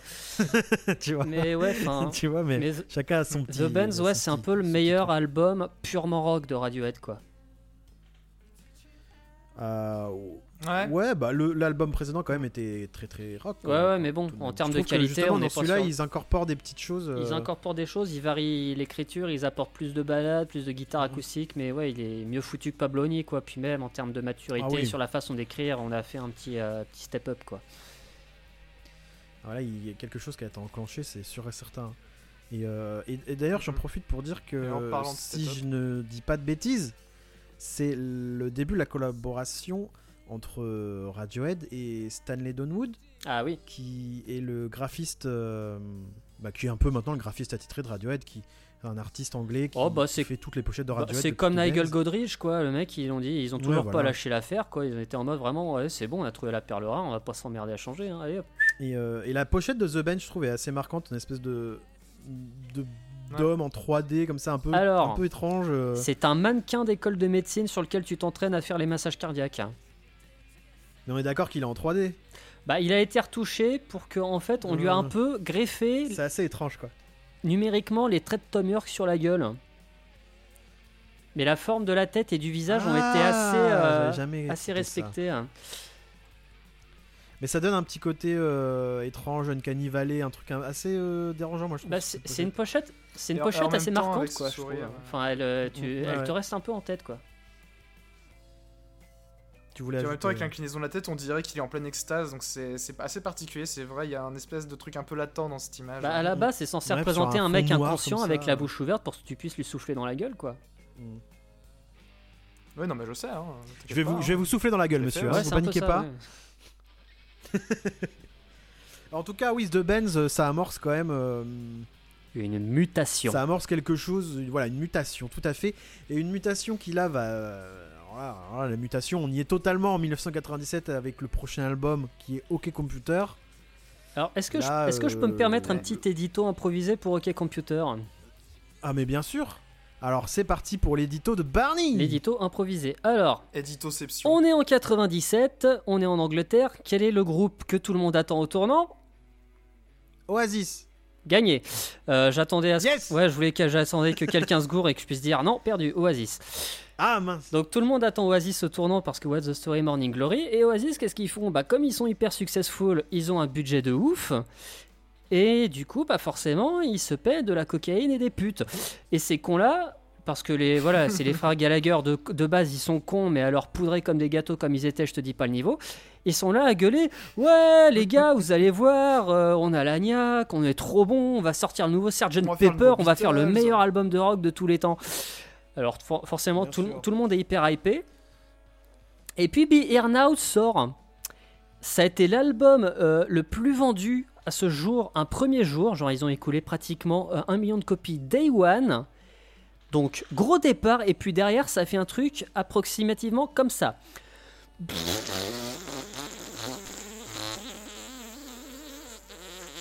Oh là, on n'a pas l'image, on n'a pas l'odeur, mais on comprend bien. hein. Ça a été le plus gros P mouillé de l'histoire. Genre tout le monde a fait ça va sortir, ça va sortir, ça va sortir. Ah, c'est pas ouf quand même. Et derrière, il y a Radiohead qui débarque en mode Hold my fucking beer. Again. Et en vrai, non, même pas. En, en vrai, Radiohead, ils étaient en mode euh, ouais, bah Oasis, euh, ils font leur truc. Nous, on fait nos petites bricolages de notre côté. Là, foutez-nous la paix. euh, voilà, on fait ce qu'on peut avec ce qu'on a. euh, ça va être mignon et tout. Et les mecs, bah, ils, ils- poum. Ils ont juste sorti le truc le plus influent des 20 dernières années. Alors qu'ils étaient en mode, mais on- plus ambitieux. euh, Ah, ils ont, ils ont sorti le truc Ah, le plus incroyable, le plus ambitieux, le plus acclamé de l'histoire de la musique britannique des années 90. Et les mecs, ils étaient là. euh, Non, mais nous, on voulait juste faire nos petites tambouilles. Hein. C'était. euh. Ok. Bon, bah merci. Euh, Bon, OK Computer, je pense que même ceux qui connaissent pas Radiohead ont déjà entendu des morceaux euh, de cet album, notamment Karma Police, qui a, qui a Oh, No Surprises, beaucoup- encore qui a pire. beaucoup tourné. Ah oui, No Surprises. Mais alors No Surprises, vous l'avez fort. Alors lui, vous l'avez entendu sur M6, c'est obligé. Dans Recherche Ah, ça, appartement c'est ou clair. maison ou un truc comme ça, il est forcément passe, il passe à chaque épisode. J'ai pas assez regardé la télé. C'est euh, c'est euh, un peu le, le- Franchement, tu, tu allumes M6, tu as No Surprises ou un morceau de, de Radiohead. C'est c'est un truc qui m'avait vachement marqué, moi. Quand je commençais à découvrir le groupe et que tu tombes sur ces trucs-là, tu dis, mais en fait, il y a du Radiohead partout, c'est insupportable. Euh, bah bref, euh, je divague parce que là, on, on parle quand même d'OK Computer, qui est un album, euh, comme tu l'as dit, Barney, majeur. Un album qui, qui, qui, qui a un peu, qui a été game changer un peu quand même. ça, ça, ça a changé beaucoup de choses dans la, dans la manière dont on approchait, dont, ouais, dont on approchait la musique rock et dans la, et dans la façon dont, dont les groupes ultra populaires ont, voulu incorporer des éléments un peu plus expérimentaux entre guillemets. euh, en tout cas, euh, Ah non, mais. euh, là, je parlais d'ouverture des portes sur The Benz, mais là, on a, on a ouvert encore beaucoup de Ah choses. hein. mais c'est simple. Que ce soit sur le songwriting et, le, et, le, et la production et, et les idées d'arrangement. Mais, Ok Computer, c'est l'histoire de 5 mecs qui voulaient faire leur tambouille et qui ont accidentellement changé les règles du jeu. C'est ça. C'est. Je sais même pas par où commencer tellement il y a, il y a- il y a- tellement il y a de choses superbes sur cet album. Je vois bah, l'ouverture tout Bah, simplement. ça, je peux en parler parce que Euh, c'est simple. En fait, à l'époque où je me lançais dans, dans Radiohead, donc ça a été un peu tout au cours euh, de la première moitié de l'année 2008. Donc ça avait commencé, comme j'avais dit, par euh, In Rainbows. Puis euh, chez ma mère, euh, j'avais découvert euh, Pablo Honey, euh, Kid A et El to the Thief. Euh, de mon côté, je m'étais procuré euh, The Benz puis Amnesiac. Et en fait, OK Computer, pour moi, ça a été un peu le chaînon manquant. Et puis au fur et à Ah mesure, oui, j'ai oui. compris que c'était apparemment le sommet, quoi. Genre vraiment le moment où, où- où- où vraiment tout a été réussi au max. Et puis un jour, je rentre chez moi et ma mère fait Eh, euh, Regarde, j'ai acheté OK Computer. Et je suis en mode Ah putain, trop Oh bien là là, le beau on, cadeau. on va écouter ça. Et Airbag commence. Et j'ai fait Oh Ok. Ah arrêtez il est- tout. il est magique, Ok, genre l'intro, enfin voilà, j'étais encore en mode euh, je veux de la musique à guitare, et là, putain, l'intro de Airbag dans la gueule, mais alors j'ai été servi ma gueule. Ah oui, et puis le, le- tout le reste du morceau est, est- est Brillant, assez percutant, brillant. euh, brillant, percutant. Et en plus de ça, en plus de ça, tu termines Airbag et là tu te prends Paranoid Android dans la tête, dans la gueule. Après, peut-être que le reste de euh, l'album, ça m'a pris un peu plus de temps et de maturité pour le, le, le considérer à sa juste valeur, mais voilà, c'est un album que qui, a- qui a, dont, euh, qui a maturé en moi, qui a mûri.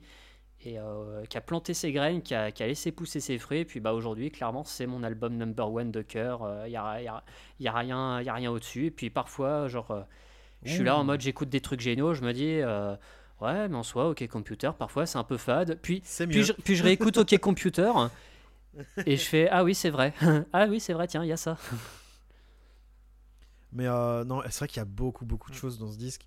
Euh, Bah, ce qui est marrant, c'est. moi, j'ai un souvenir très marqué de, de Paranoid Android, de- du clip notamment. Ah bah. Euh, je, je- je me souviens de ce clip dessiné, euh, dans un espèce espèce de petit dessin chelou avec une histoire trop bizarre. Et, et ce morceau en, en- en trois mouvements assez improbables. Euh, Enfin, ce truc m'avait rendu absolument fou. Non, mais pareil, c'est Parce que je pense que je le, je le comprenais pas. En plus, c'était une époque où j'écoutais pas de musique plus progressive ou quoi que ce soit. Moi, j'étais très, euh, très classico dans, dans mes goûts musicaux. C'est-à-dire que c'était. euh, J'écoutais euh, du grunge ou des trucs comme ça, mais le grunge de Nirvana, tu vois, le, Ouais. grunge, euh, le grunge Beatles, quoi, le truc assez évident. Non, mais, mais- mais Et, même dans ce genre de euh, situation, c'est-à-dire que Paranoid, Android, quand ils se sont lancés dans la conception, les mecs se sont pas dit euh, on va faire une putain de fresque en trois mouvements hyper ambitieuse. Non, c'était les mecs qui avaient trois chansons dans les tiroirs. T'en as un qui a fait Eh, euh, on essaie de tout mettre en un seul paquet pour voir. hein. Ouais, allez, vas-y, on fait ça, c'est fun. Sachant que ça, c'est c'est toujours la fausse bonne idée quand t'as un groupe de musique. Hein. Faut quand même le dire.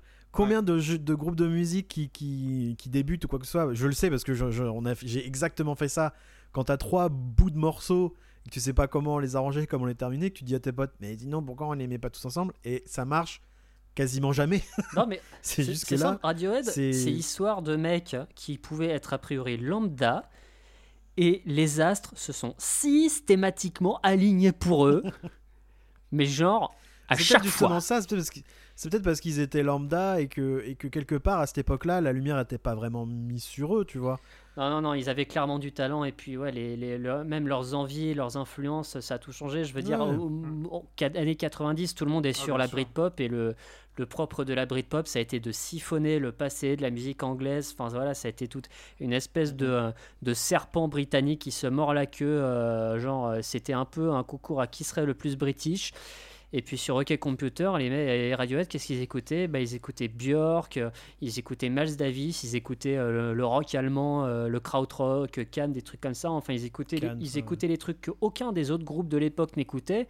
Et puis, bah, forcément, bah, ils, ont, ils ont trouvé des idées originales, euh, pas encore surexploitées. Et puis, bah, ils ont, ils, ont, ils ont juste trouvé le parfait équilibre entre expérimentation sonore et équilibre pop. Les astres se sont alignés et ça a fait Mm, mm. bah, un, un- un modèle et une leçon en termes de songwriting, d'arrangement, de mixage, de tout ce que tu veux. La, la vie est dithyrambique. Hein. Ouais. Oh là Oh là là Je viens d'entendre qui oh, oh là là En un mot En un mot, j'ai tout compris, Paul. Non. Allez, Paul, vas-y, Euh, exprime-toi. En fait, Lâche ton slam. j'ai un. J'ai un. Je crois. ouais, je- Le voix qui était un peu trop claquant. En fait, il y a un truc avec OK Computer. Ah, Déjà, je pense que c'est un bon album. hein. De- voilà, je vais pas. Oui, bah, merci, Paul. C'était pas Et puis l'eau, ça mouille aussi. merde.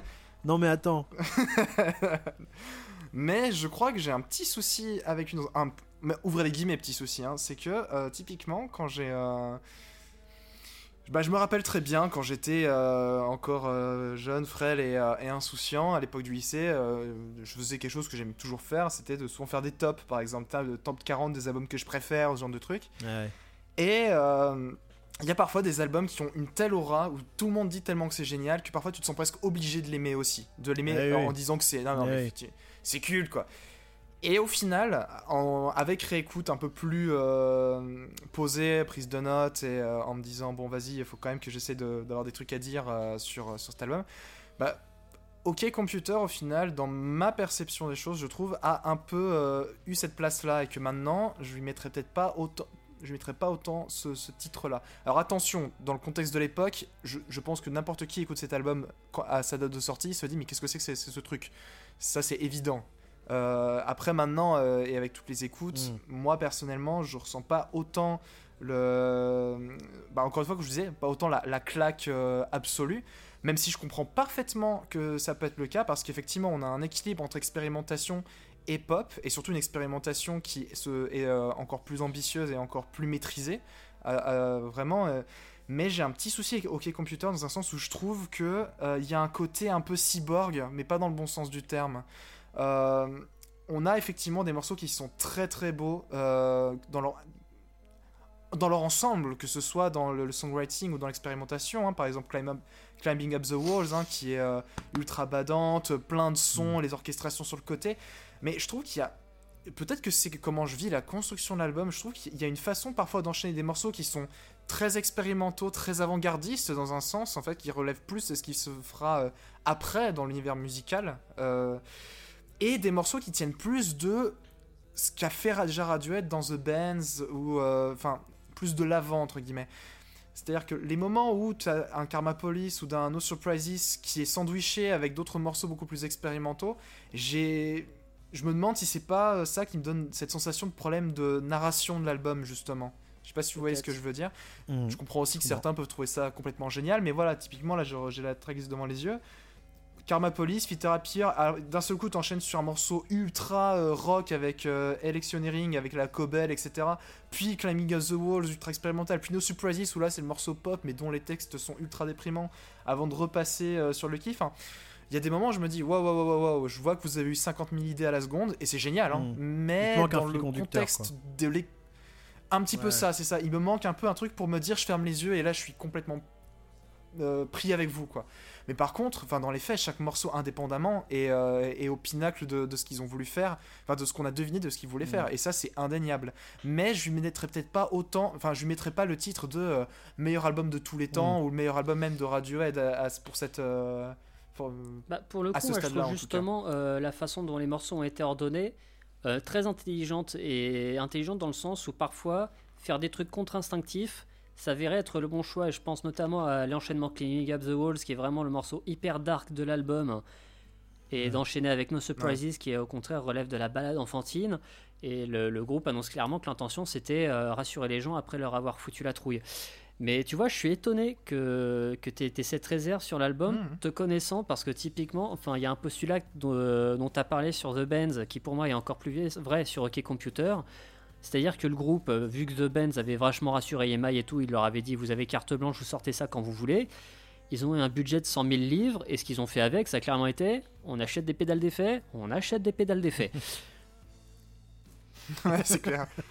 Ah non, mais par contre, le, le sound design sur tous les morceaux, c'est génial. Enfin, je me dis, à cette époque, que t'es un groupe qui, euh, qui te sort Subterranean Ah, mais les- c'est du space quoi, rock, enfin, les, les guitares elles sont. Et puis en plus, tout, est pertinent quoi, parce que Subterranean Psychalian, bon, outre la, la petite, le petit clin d'œil à Bob Dylan, c'est un morceau qui, se, qui parle d'extraterrestres, quoi, justement, qui, qui se fout un peu de la gueule du phénomène. euh, du phénomène des, euh, des ovnis aux, aux US à une époque où tout le monde Mhm. croyait en voir, que la presse à scandale euh, postait des nouvelles photos dégueulasses euh, tous les mois et que néanmoins, même si euh, le groupe pareil est en mode euh, ouais c'est de l'humour pince sans rire, on se fout un peu de la gueule du phénomène, tu sens dans le texte une espèce de plus de sympathie du protagonisme du protagoniste pour les aliens plutôt que pour l'humanité qui le rejette en bloc quand il dit hé les mecs j'ai été euh, avec des aliens c'était trop cool quoi. Et euh, mais ouais l'au- l'autre point fort de Hockey Computer c'est la thématique. Après, j'ai- j'ai- je vois ça un peu sous un nouvel angle. Après m'être penché sur les paroles euh, des chansons individuellement. OK Computer, on en parle vraiment de l'album. Alors, c'est pas du tout un concept album, mais on, a, on lui a trouvé une espèce de trame narrative générale qui consiste à poser un regard un peu euh, critique sur le monde euh, moderne et néolibéral et euh, qui, a, qui a beaucoup plu.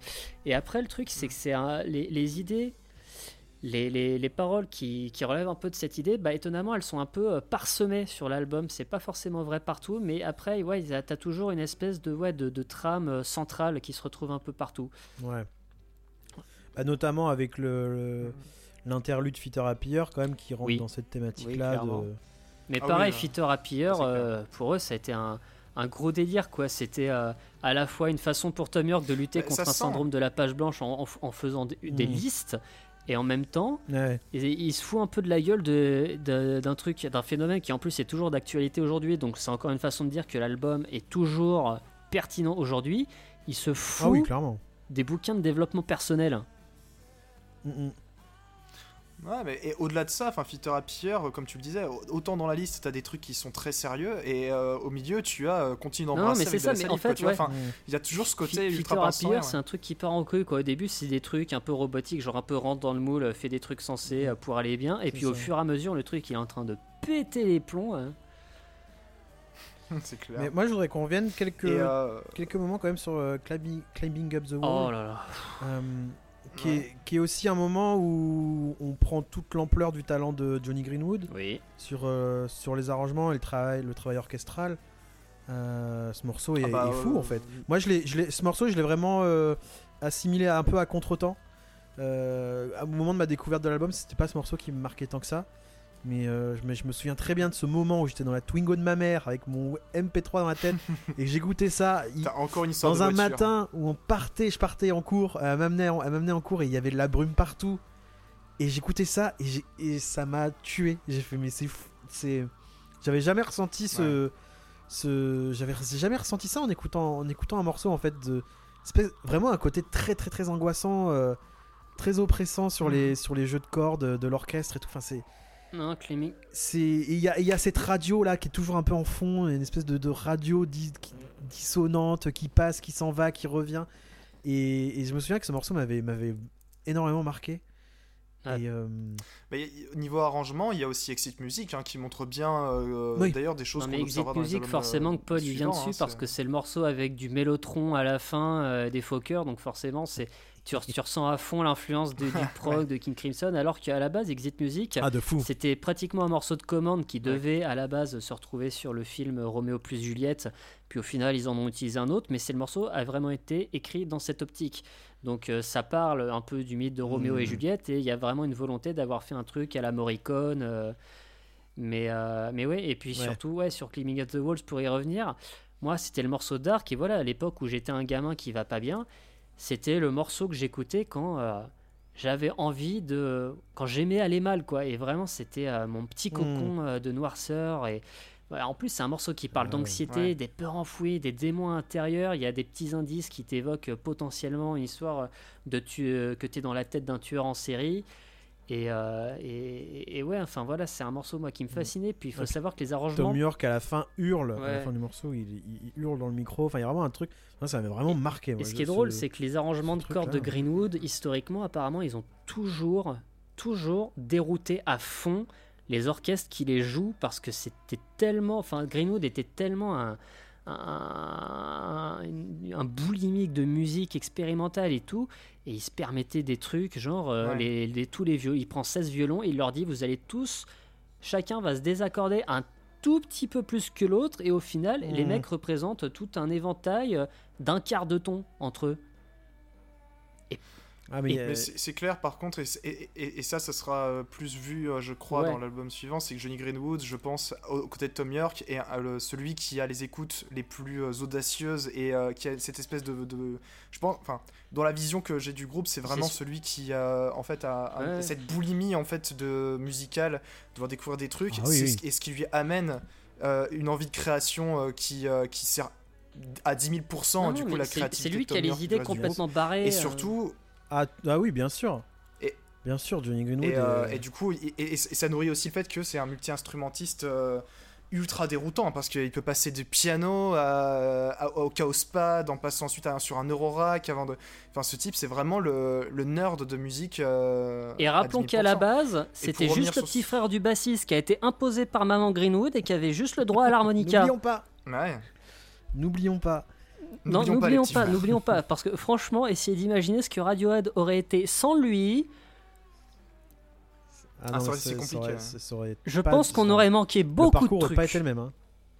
Ah oui, oui. Johnny Greenwood, a, a- même dans ses travaux euh, un peu plus solo, parce qu'il fait, il fait beaucoup de musique de film, etc. euh, Enfin, je pense même, tu vois, le film euh, There Will Be Blood sans la musique de Johnny Greenwood, c'est plus le même film. hein. Ah bah. T'as tout un tas de, de movies comme ça, et, et- et il a fait plein de choses. Il a fait un album il y a pas longtemps avec, euh, avec un, un, un ensemble de musiciens du Rajasthan. Je sais plus comment ça s'appelle. Ce... Tu vois, il va toucher, il va toucher à plein de ouais, trucs, et à chaque il fois, du à chaque fois, il, il perf- à chaque fois, il, il, il apporte quelque chose de nouveau. Et, euh, et, effectivement, Radiohead, on, on parle beaucoup de Tom York parce que c'est bah, c'est le truc le plus évident. C'est le chanteur, c'est l'un des compositeurs principaux Ouais, des non, mais même, donc quand, quand t'écoutes ce que fait Tom York en solo, tu sens quand même sa patte sur Radiohead et je sais que moi, c'est- Ah, ces bien idées d'harmonique, c'est vraiment des trucs qui me parlent, quoi. C'est un truc qui Bien qui sûr, mais, mais, mais honnêtement, tu, tu, tu sais quand même assez rapidement faire la différence entre un morceau de Radiohead et un morceau de Tom York, justement, je trouve. Plus dans les arrangements, tu Euh, vois. Ouais, exactement. Mais là, là où je suis. où- ex- exactement, Johnny Greenwood, je trouve, et au fil des années, a vraiment un, rôle d'arrangeur. euh, et quel arrangeur, quoi. Tu vois, c'est pas. euh, Enfin, c'est- c'est ultra, ultra, ultra sérieux. Et ultra. euh, il est très, très curieux, tu vois. et L'idée. Enfin, tu vois, t'es un, un groupe de rock. certes ambitieux ou qui va, qui, va, qui, va, qui va révolutionner pas mal de choses, mais de, ramener des, des- orchestres avec des, des- vraiment des partitions très contemporaines et très peu évidentes et de dire ça qu'on va incorporer ça à des albums où on va retrouver Karma Police etc c'est quand même un, choix assez marquant je trouve et que très peu de groupes euh, ont osé faire euh, et osent encore de faire hein, honnêtement. Bah, ça, note surtout la démarche Radiohead qui est avant tout de faire euh, vraiment de la musique, la musique qu'ils aiment, la musique qu'ils veulent, et cette obsession de, pour la création plus au-delà qu'un succès. Mm. Et, euh, et je pense que c'est ça qui a créé cette euh, mouvance et ce qui justifie euh, que certains fans soient complètement dingues d'eux. Et, et c'est normal, si jamais t'accroches complètement à, à la démarche, si t'as des êtres humains qui vont autant à fond avec cette démarche très honnête, bah forcément la réponse derrière elle, elle est présente. Et enfin voilà, enfin Mhm. évidemment. Juste pour revenir aussi sur, sur le disque, à l'époque, je me rappelle, enfin voilà, moi j'étais beaucoup plus. euh, J'avais surtout parlé là des morceaux plus expérimentaux, mais j'ai un amour très particulier également pour les balades entre guillemets plus simples ou les morceaux Ouais. plus rock. C'est d'ailleurs ceux que je préférais d'Ok Computer, Bah et dans un sens je préfère toujours euh, avec l'affect. hein, mais voilà, Karma Police, ça reste une des plus une Ouais. balade magnifique. hein, Enfin, classique. qu'on veuille, enfin, avec un texte. euh, ah oui, et puis le, le texte est ultra fin avec Mhm. la référence à Ouais, Orwell. c'est- Enfin, c'est une critique des euh, grosses entreprises euh, et en même temps euh, le titre à la base c'était une private joke quoi donc ouais toujours dans la critique dans la noirceur mais avec la petite touche Mhm. d'humour pince sans rire qu'on oublie beaucoup trop euh, qu'ils ont Ouais, ouais, bien, bien sûr. Et puis bon, bah évidemment, voilà. Enfin, je veux dire, moi, pendant très longtemps, très très très longtemps, ça a changé euh, depuis, mais pendant très longtemps, mon morceau préféré de Radiohead, c'était Paranoid Android, parce que bon, bah évidemment, ouais. j'étais perfusé au prog.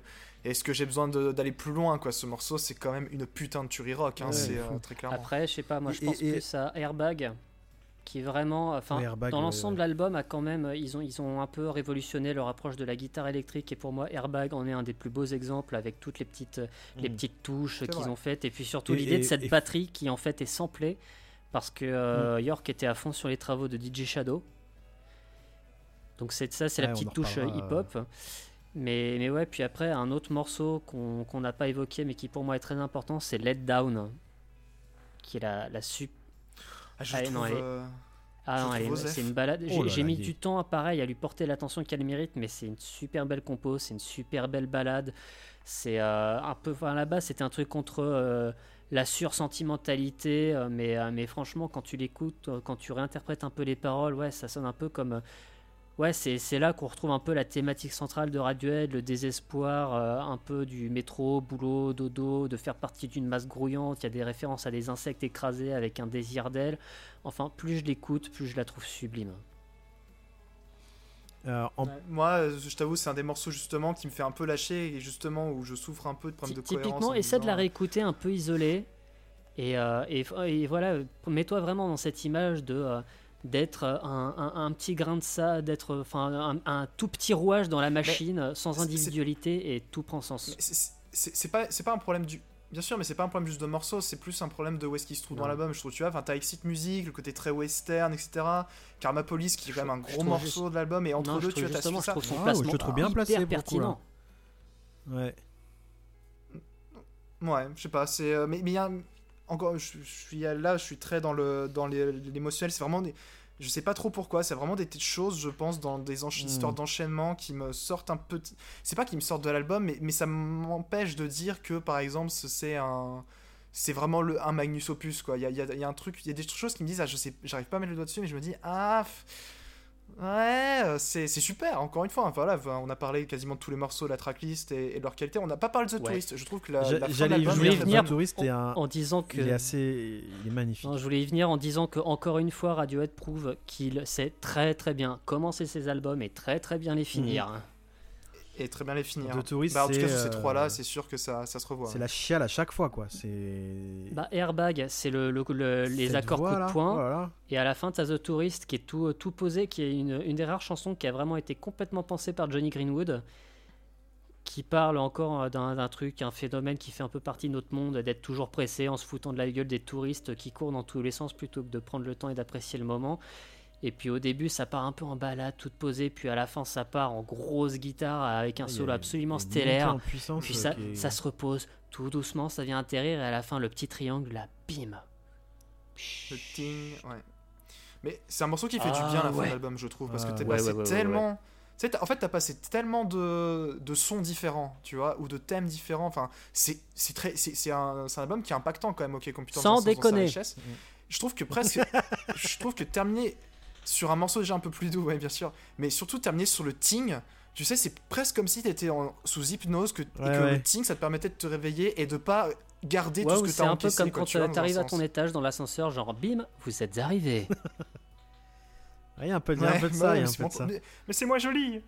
C'est moins joli quand même. mais euh, moi, je vois vraiment comme le truc en mode ting, tu peux te réveiller et puis euh, t'as pas à contenir tout ce que t'as bouffé. non au mais contraire, pareil, je veux dire, c'est- c'est c'est un détail. C'est une idée à la con qui a pu être jetée comme Ouais, ça entre sûr. la poire et le fromage, et les astres s'alignent, et ça fait tout. Toute la différence. Ouais, Ouais, oui, mais oui, tu- je D'ailleurs, je retiens. T'as eu un truc tu- super. limite, je retiens plus ce détail du morceau que le morceau en lui-même. C'est dire à quel point il est, il est impactant dans l'album, quoi. Non, les, les- les mecs sont juste énervants, quoi. Bah, est-ce que vous avez des choses à rajouter sur les computers ou euh, est-ce qu'on peut passer à un truc Je encore pense plus, qu'on a bien fait euh, le un tour peu là. plus même. énervant, où les gens, ils- où ils m'énervent encore plus les mecs de Radiohead, tu vois Euh, le fait de changer du coq à l'âne aussi? Enfin, d'aller du Ah non, mais là, c'est c'est limite de la jalousie, tu vois C'est les limites de la jalousie. C'est- Ah oui. Euh, Complètement. Après, OK Computer, qui, a un- qui est quand même un raz-de-marée, enfin, ça, ça a été un album très très influent, euh, Bah, c'est- qui a été un peu. Pardon, vas-y, je t'écoute, t'allais dire Bah, quelque chose qui a été très influent, je rebondis là-dessus pour dire que, bah oui, genre absolument tous les groupes qui sont apparus après, pendant 10 ans, l'ambition ça a été de faire un nouvel OK Computer, personne n'y est arrivé. Ouais, bien sûr. Ah bah, euh, euh, attends, attends, attends. en- euh, rien que cette année, hein, je rappelle, et, et je dis ça euh, avec vraiment d'une froideur euh, glaciale, que le dernier album de Stian Wilson a été vendu, enfin, par une- un, un des critiques comme étant un OK computer de Oui, l'ère mais Amazon. si tu veux, Oh oui. mon dieu Non mais mec, Qu'est-ce Ah non, que mais- c'est que cette critique pour moi ça marche pas parce que là là. Steven Wilson, même s'il a exprimé longtemps qu'il aimait Radiohead, il avait déjà de la bouteille au moment où euh, il avait déjà sa propre expérience au moment où le groupe est sorti. Enfin voilà, il, il- Non mais je sais, non non non mais ju- juste pour dire que encore, c'est- ça reste encore une- un, un Ah maître bah. étalon maintenant. Ah mais par ouais. contre cette critique Ouais. qui dit ça, mais mais à partir de quand tu fais une chr- une chronique et tu écris ça quoi? Mais ah mon, mais bon. euh, Mais on- on- est-ce on- que le général de Gaulle aurait vendu la France à Amazon? C'est la question. un que je album te coup de poing. Des Ouais, guitares ouais, incisives. Euh. L'album de la Euh, maturité. Euh, eh bien, euh, après, c'est voilà, ce, ce raz-de-marée, ce, cet album chargé en émotions qu'est OK Computer, euh, on va passer à Radiohead, passe à complètement autre chose finalement. En, en- en plus, dans les années 2000, tu vois, le nouveau millénaire, euh, Radiohead débarque avec Key Day, euh, un album qui va chambouler pas mal de monde. euh, car absolument différent de tout ce qu'ils ont pu faire avant. On va rentrer plus dans la musique euh, électronique, dans le, dans de la musique minimaliste. On, on va même rajouter des, des, des, des, couches de, de, de jazz, de, de free déjà, jazz. c'est complètement de l'électro, ouais. De la compo de film. Ah oui, oui, il se passe totalement autre chose. Enfin, les fans de Radiohead de la première heure euh, sont un peu Alors, voilà, déboussolés. Il se passe quelque chose de très J'en étrange. profite pour faire ma pub parce qu'il y a pas si longtemps, enfin c'était il y a quelques mois maintenant, c'était en octobre dernier, c'était les 20 ans de l'album et j'en ai profité pour sortir une critique, euh, une chronique assez fournie sur le site soundbather.fr, voilà, clin d'œil. Et où, euh, et où, ouais, je, je- je reviens vraiment sur la place qu'a ce disque et surtout pourquoi ils en sont arrivés là. Parce qu'il y, a- il y a tout un tas de raisons en vrai. Ça n'a pas été. euh, ouais, pareil, c'est pas. Ils se sont pas dit, euh, tiens, on va tout changer quoi. Il y a, il y a tout un tas de raisons qui les ont poussés au changement. Mm, mm. Alors moi, moi, je savais, Bah, je, savais euh, euh, deux trois trucs. Enfin, je te dis, je savais. Euh, je savais que c'est une époque où Greenwood commençait à saouler pas mal de monde avec de la musique jazz. Enfin, en gros, il poussait pas mal de musiciens de Radiohead à écouter du jazz, notamment du Miles Davis. Et je sais que Tom York, depuis à peu près toujours, en fait, était à fond, euh, musique électronique, à fond techno, euh, au point où il saoulait euh, à donf Colin Greenwood avec ça pendant un moment. Parce que Col- Colin Greenwood n'était pas du tout dans, ce délire-là. Et, Kida, ça a l'air d'être un peu ce- cette espèce de, rencontre entre, ces- ces deux champs musicaux-là. Après, je t'avoue, j'ai pas toutes les anecdotes, mon pauvre, pas du tout. Je sais juste que Greenwood aurait apparemment même développé des, des logiciels euh, de MAO pour cet album, etc. Euh, le reste n'est que mysticisme et c'est comme ça vraiment que je prends cet album. Mais Barney, si tu peux, si tu peux Bah. éclairer nos lanternes, je serais vraiment chaud pour, euh, pour en apprendre un peu plus. Alors en fait, ce qui s'est Bah, si ma mémoire est bonne, c'était. Si ma mémoire est bonne, Barney, tu le confirmes juste après ou pas, mais il me semble que c'était presque un instinct de C'était survie, cet complètement de l'instinct de survie. Alors en fait, ce qui s'est passé, euh, c'est qu'en fait, bah, le, comme, on l'avait, comme je l'avais dit tout à l'heure, en fait, quand ils ont fait au co- computer, Radiohead, ils étaient juste en mode, euh, voilà, les autres, ils font leur délire de Britpop à côté, et nous, on fait notre petite tambouille dans notre coin, on fait ce qu'on aime, euh, et on fait ce qu'on peut avec ce qu'on peut, et puis euh, viendra ce qui viendra. Sauf que ce qui est venu, c'est un putain de giga succès colossal. Ils ont raflé euh, toutes les récompenses Mhm. imaginables. Ils ont même eu un Grammy, ce qui est, même si je trouve que les Grammys aujourd'hui sont une, sont une récompense complètement flinguée, mais voilà, ça se pose quand même là. Et, euh, et en fait, ouais, ils ont été euh, complètement dépassés par ce succès, quoi. Samurk le premier. Et euh, Samurk avait vraiment été euh, bouffé par ce succès immédiat qu'il ne contrôlait absolument pas. Et en fait, et en pour, pour vraiment comprendre cette époque, faut regarder le, le documentaire Meeting People Is- Easy qui, Ah, il qui super. retrace un peu l'histoire du groupe pendant la tournée où ils promeuvent OK Computer et où en fait on se rend compte que euh, Samur qu'il est voilà on se l'imaginait déjà qu'avant c'était un mec dépressif et tout mais là c'est le, le moment où il l'a vraiment fait sa dépression en fait où il était complètement dé- dépassé par tout et où il disait putain mais euh, mais arrêtez vos conneries quoi genre quand il devait faire de la communication des interviews euh, il était pas du tout de bonne volonté, il était saoulé partout, quoi. Genre, il était en mode putain, mais euh, les mecs, euh, l'an dernier, il y a 10 magazines qui nous ont dit qu'on était le meilleur groupe de l'année, mais c'est conneries, quoi. C'est de la merde. Et, euh, et le truc, c'est qu'ils ils- sont sortis complètement bouffés de ce truc-là. Et il a fait un énorme blocage. C'est-à-dire qu'il pouvait plus voir une guitare électrique en peinture. Ou en tout cas, quand il essayait de s'y mettre, il arrivait à rien en tirer. Donc euh, du coup, ouais, au moment où, euh, ils doivent refaire quelque chose, bah, York il est complètement rincé et la guitare il, veut plus quoi. Et puis ça faisait un moment qu'il essayait un peu le piano quoi. Il faisait déjà des trucs genre typiquement le piano électrique jazz sur Subterrane, Homesick Alien sur Rocky Computer, bah en fait c'est lui. Mm. Et, euh, et vraiment, il, il sent qu'il a besoin de faire autre chose, quoi. Et il se passionne vachement. Enfin, déjà de base, il kiffait l'électro, quoi. En 95, il est, dé- déjà un de mes albums préférés, c'est c'est D-But euh, de Björk. Et il chauffe les autres en mode, eh, les mecs, euh, faut, faut, faut qu'on fasse autre chose, quoi. Et moi, j'aimerais bien essayer de faire, de faire des trucs avec des synthétiseurs, quoi. Écoutez ce que fait le label Warp. Je salue l'ami Coco de la rédaction de Saint Bather. Ils font des trucs Eh ultra cool, quoi. Afex Twin, euh, Boards of Canada. Enfin, voilà, c'est vraiment ultra stylé. Et il a vraiment envie de faire les choses autrement, quoi. Parce que vraiment, il se dit, je, je, je, je, je, peux pas faire autrement, là. C'est c'est que comme ça que j'arrive à faire quelque chose. Et au début, en fait, euh, à part Greenwood, qui lui est chaud pour absolument tout, euh, tu m'étonnes. les autres, ils sont un peu dubitatifs, quoi. Et en fait, là, il y, a, il y a un truc qui a, qui a failli se passer, c'est que Radiohead a failli euh, tout simplement splitter parce qu'il y avait une grosse scission, quoi. Sauf qu'au final, bah, York a réussi un peu à, à convaincre les autres, alors qu'à la base, ouais, bah, Philippe Selway est en mode putain, vas-y, je vais être remplacé par une boîte à rythme.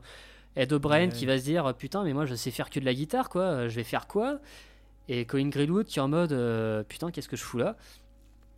Et puis encore une fois, les astres se sont alignés et tout le monde, Ah bah là, et, et tout, et tout oui. le monde s'y Ah oui. tout le monde s'y est un peu collé. Et Philippe Selway, il fait en mode ouais, euh, en, en vrai, la programmation de rythme électronique, euh, c'est une autre façon de voir le rythme et c'est vachement intéressant. Euh, et t'as Ed O'Brien qui fait en mode en vrai, ma guitare, euh, je peux faire plein de sons hyper chelous avec, avec mes pédales et tout, c'est vachement intéressant. Ouais, c'est ça. Je l'aime. Et, et, et- et tout s'est mis en place. Et, et, et ouais, et puis ça a donné euh, Key Day. Et tout s'est mis en place donc pour cet album. Tout s'est mis en place pour cet album, et puis pareil, c'était. Pour cet album et celui d'après, parce qu'ils ont été Parce que ouais, ils Kida et ont fait ont Day, ils, ont, même ils ont fait tout un euh, paquet de trucs, et au final, ils ont choisi des morceaux pour Kid Day, ils ont choisi des trucs pour Amnesiac, et c'est assez étonnant parce qu'en vrai, je trouve que les deux albums, ont, même s'ils ont des similitudes dans le son, dans la démarche, ils ont quand même chacun leur, euh, leur personnalité, et leur, leur patte propre. mm, mm. Mais ouais, en vrai, Ouais, Day, de base, ça coulait absolument pas de source. Ah non, clairement pas. Même pas pour le groupe. pas, c'est Je pense que la réception, Vas-y, pas. je pense que la réception a pas été de source. La non réception n'a pas été hein. de source non plus, mais en vrai, Euh, à la fois, je peux comprendre et à la fois, je suis surpris parce que, encore une fois, bah, les gens, les, les- les mecs vraiment accro au rock qui en avaient rien à foutre de l'électro, bah, qu'est-ce qu'ils ont fait? Ils se sont rabattus sur Coldplay qui, à l'époque, sortait, euh, sortait Parachutes, leur premier album qui était, qui était Mhm. excellent, quoi. Et Mhm. qui était un peu. Et déjà, bah, Chris Martin, on lui disait Radiohead, bah, il, il mouillait son pantalon, quoi. Voilà, ça c'était le petit. euh, voilà, Chris Martin, gros fanboy. T'inquiète, on, on est. euh, T'inquiète pas. Mais ouais, et puis franchement, je trouve que les As se sont alignés parce que après, bah moi, quand j'ai découvert Kid A, qu'est-ce qui s'est passé J'ai mis le CD, j'ai fait play, il y a eu les premières secondes, j'ai fait Wow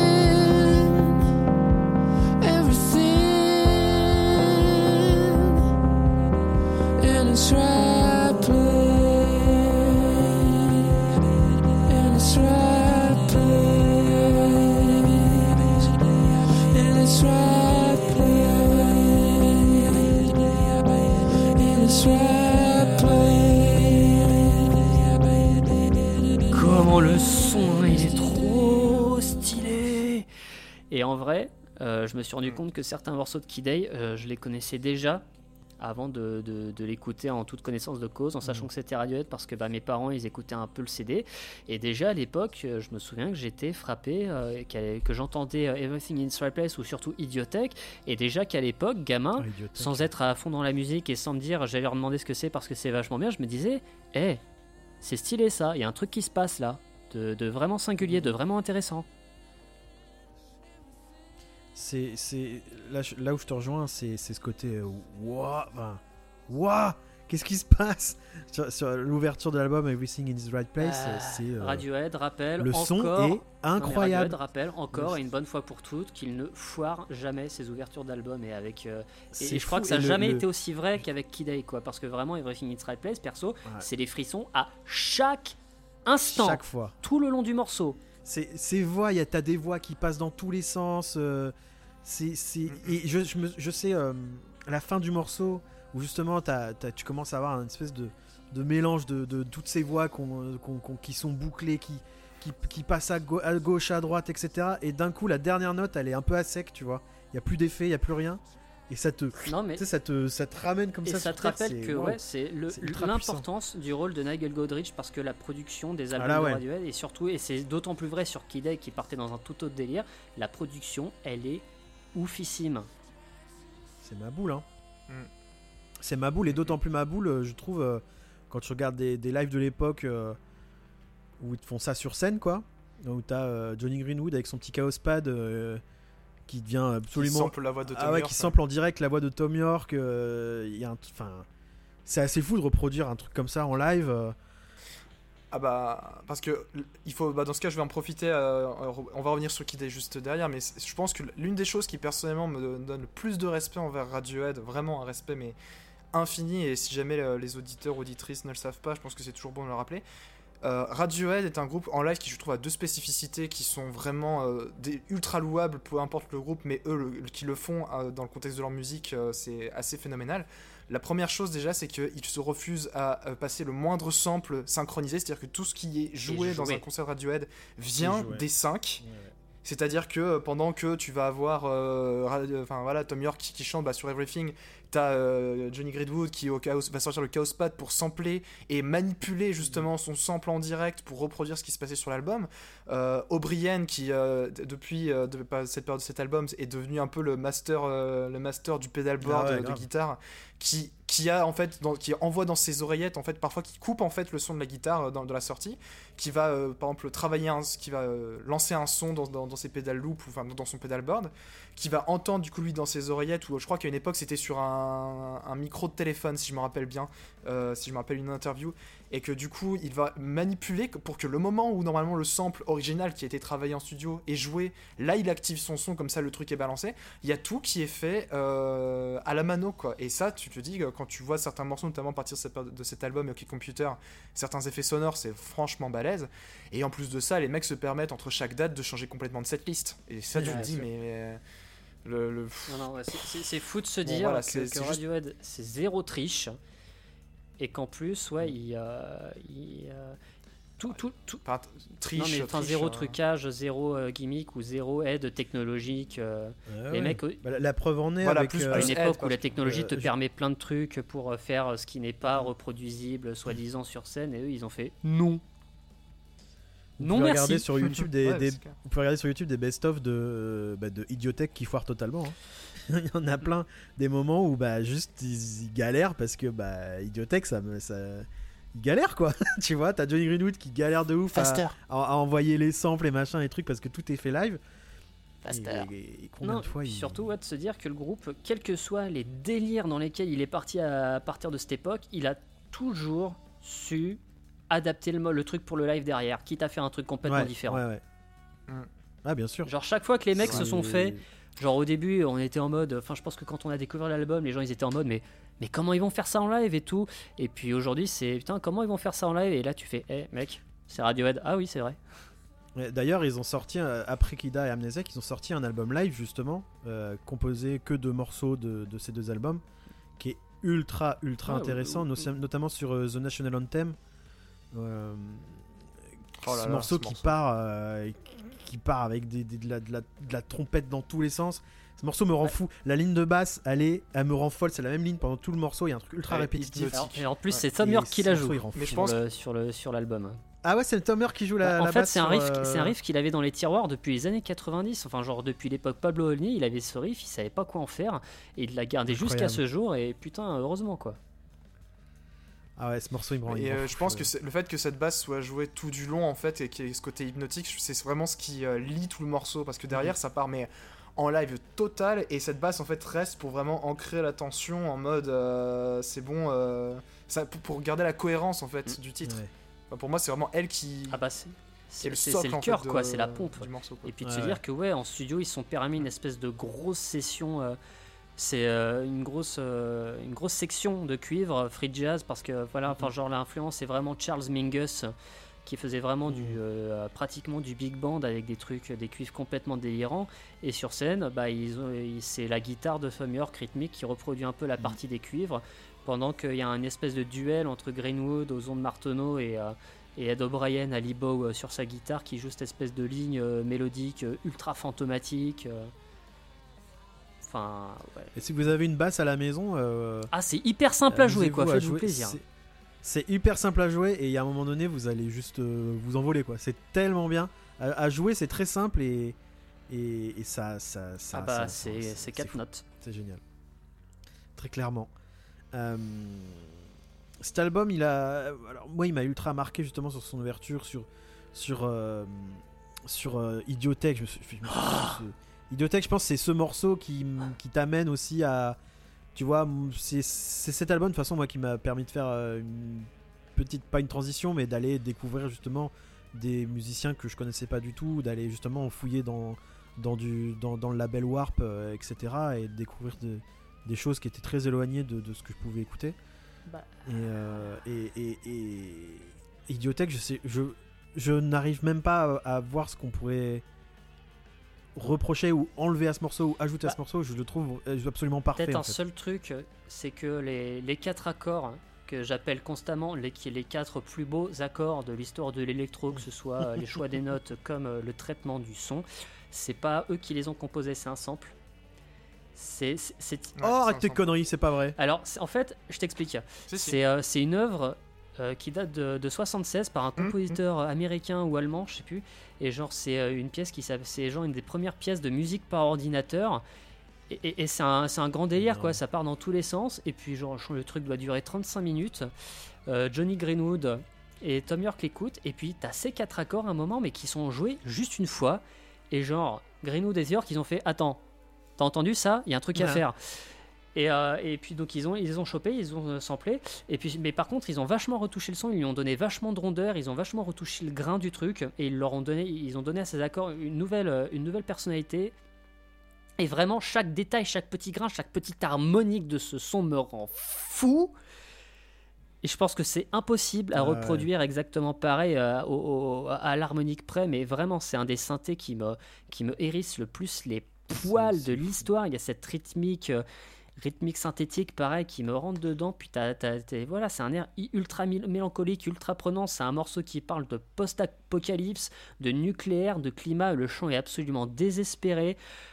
Et euh, je m'en remets jamais quoi. Enfin genre le- le- le- possédé. le- l'impression, que ce morceau me fait 13 ans plus tard, c'est pareil. Genre, ça n'a pas. Il n'y a pas de. Tiens, je me suis lassé un peu. Non C'est. Non Ça se, bo- ça se bonifie vraiment avec le Oh. temps. euh, C'est honnêtement. euh. Mm, mm. Mais c'est vraiment Kida, c'est vraiment un... Kida, pardon. hein. T'inquiète. c'est vraiment un album de son, je trouve. Mais C'est ça, c'est c'est- c'est C'est- l'album où ils ont arrêté d'écrire des chansons et où Tom York, ouais, Tom York était plus du tout dans une optique de composer, d'écrire des chansons et qui était vraiment, il est vraiment rentré dans son délire. Articulé aussi. je cherche plus des, des mélodies, je cherche plus des, des chansons, je cherche des sons, je cherche des grooves, je cherche des petits trucs que, que j'assemble. Il y a, sur euh, How to Disappear Completely, il y a. euh, il y a- je, je dirais que c'est des violons. Il y a une espèce de descente de violon qui, qui- qui revient assez souvent dans le morceau. Alors il y a, il y a un arrangement pareil, de je trouve que c'est un, Ouais. puis c'est un, c'est un truc, je trouve, qui est ultra marquant. Au-delà du, du morceau et, et, et- et- et de sa globalité, il y a ce truc, ce son, alors je, je trouve, qui te reste en tête, pense tu vois, que qui je, te, je qui pense te que je vois le son dont tu parles et c'est euh, la guitare d'Ed O'Brien euh, passée dans je sais pas combien de pédales de delay et de reverb mais ouais, c'est- Ouais, un son c'est un son ultra fantomatique et en plus le morceau parle Ouais, ouais. justement du fait d'être un fantôme ça parle Bah de oui. deux choses ce morceau How to Disappear Completely en fait euh, quand quand Tom York était en pleine dépression pendant le Hockey Computer Tour en fait il était très pote avec Michael Stipe le chanteur de R.E.M. et puis pendant la, Son idole en plus. qui, était du base une idole et en plus ils sont super potes. Et genre voilà alors qu'il allait au plus mal il appelle Michael Stipe et lui dit putain Michael je, je, je, je, je suis bouffé je sais plus comment faire. Et Michael Stipe lui dit fais comme si rien de tout ça n'existait. Fais comme si t'étais pas là. Imagine que t'es pas là imagine que rien de tout ça n'existe. D'où vient l'expression out to disappear completely et là où le morceau euh, musicalement devient super raccord avec son texte c'est que ça a aussi été vachement inspiré par un rêve qu'a fait Thom York où il était un fantôme quoi qui, planait, qui volait au-dessus de, de l'Irlande, au-dessus de la rivière, au-dessus de la ville et que ouais, il était vraiment je suis un fantôme, je suis pas là, ça n'arrive pas. Il y a une référence aussi à, un, à plein de couilles techniques qui sont arrivées à leur set à Glastonbury en 97. Enfin, il y a un mélange de tout ça. Puis ouais, il y a, il y a cette- tout ce truc fantomatique avec cette walking bass tout en douceur, cette batterie tout en retenue et euh, les, les violons en fond et surtout les accords, les- la guitare ultra fantomatique et hantée de Ed O'Brien. Enfin, encore une fois, tout se met en place, les, lignes- les, les astres s'alignent et bam. Euh, alors, au- au-delà de, de tout ça, de la musique, c'est aussi le début de Radiohead. euh, du Radiohead qui a, qui a un discours assez marqué sur euh, l'industrie musicale, si on peut appeler ça comme ça. Ils il l'avaient déjà un peu Euh, avant, mais Tipeee, ouais, enfin, ils, avaient déjà, ils pouvaient déjà être un peu critiques, mais euh, ouais, enfin, ça, on, on sent dans les textes de Kid A et d'Amnesia qu'il y a de plus en plus de petits tacles à, l'industrie musicale, ouais. Et, et- et même au-delà de ça, c'est t'as plusieurs interviews de l'époque où, euh, où les membres du groupe sont, sont interviewés sur le, sur le piratage. Parce que Kida, il y a, il y a- je sais même pas s'il n'y a pas l'album entier qui a, qui a fuité sur Napster quelques, quelques mois avant. Possible, je sais plus. Et, euh, et le groupe a clairement dit bah c'est pas grave. Ah, non, mais voilà, l'anti-Metallica, quoi. C'est ça, c'est un, c'était, ah bah là, Hmm. clairement, c'est un, un, un- un discours euh, qui a étonné un peu tout le monde. Ils disaient, bah, c'est pas grave parce que, enfin, les gens qui piratent notre musique, c'est pas ceux qui se font du beurre sur notre dos, donc on s'en fout. Tu vois, au contraire, si ça, si ça peut leur faire découvrir plein de super musique et tout, euh, bah go, let's go. Hmm. Un discours qui était totalement en décalage avec, euh, avec justement l'époque où le piratage c'était, euh, c'était vu Ça comme. euh, tue l'industrie musicale. les- voilà, l'ennemi numéro un de l'industrie. On parle bien de l'industrie, hein, parce que la musique, ça va bien plus loin que ça. Mais, Mais ouais, c'est ce moment où. Ouais, je crois que c'est même Colin Greenwood qui avait, interview- qui avait été interviewé là-dessus et qui avait, qui avait justement dit, euh, bah, un peu innocemment en plus. Bah, non, moi ça me dérange pas, je trouve ça bien. Ouais. Et, euh, et c'est- aussi un peu le, le- le début de ces choses-là. De... Et même euh, sur la tournée euh, Kida Amnesiac qui suivra après, le groupe commence, bah, commence, continue son, son discours assez critique sur, la, sur, le, sur, sur, sur les, les- les sociétés occidentales et capitalistes où, où ils, jouent tous leurs concerts sous un grand chapiteau pour pas avoir les bannières de pub dans les festivals, etc. Et, euh, ben ouais, ils commencent vraiment à rentrer dans un, dans un truc assez, euh, assez militant et, euh, euh, et ce qui est assez drôle parce que ça, correspond vachement avec leur, leur, leur musique en fait où bah, c'est pas un groupe qui va qui va vraiment faire ce que le public attend ou qui va se fier aux attentes des fans ou aux attentes euh, ou aux exigences d'un label. l'industrie un temps.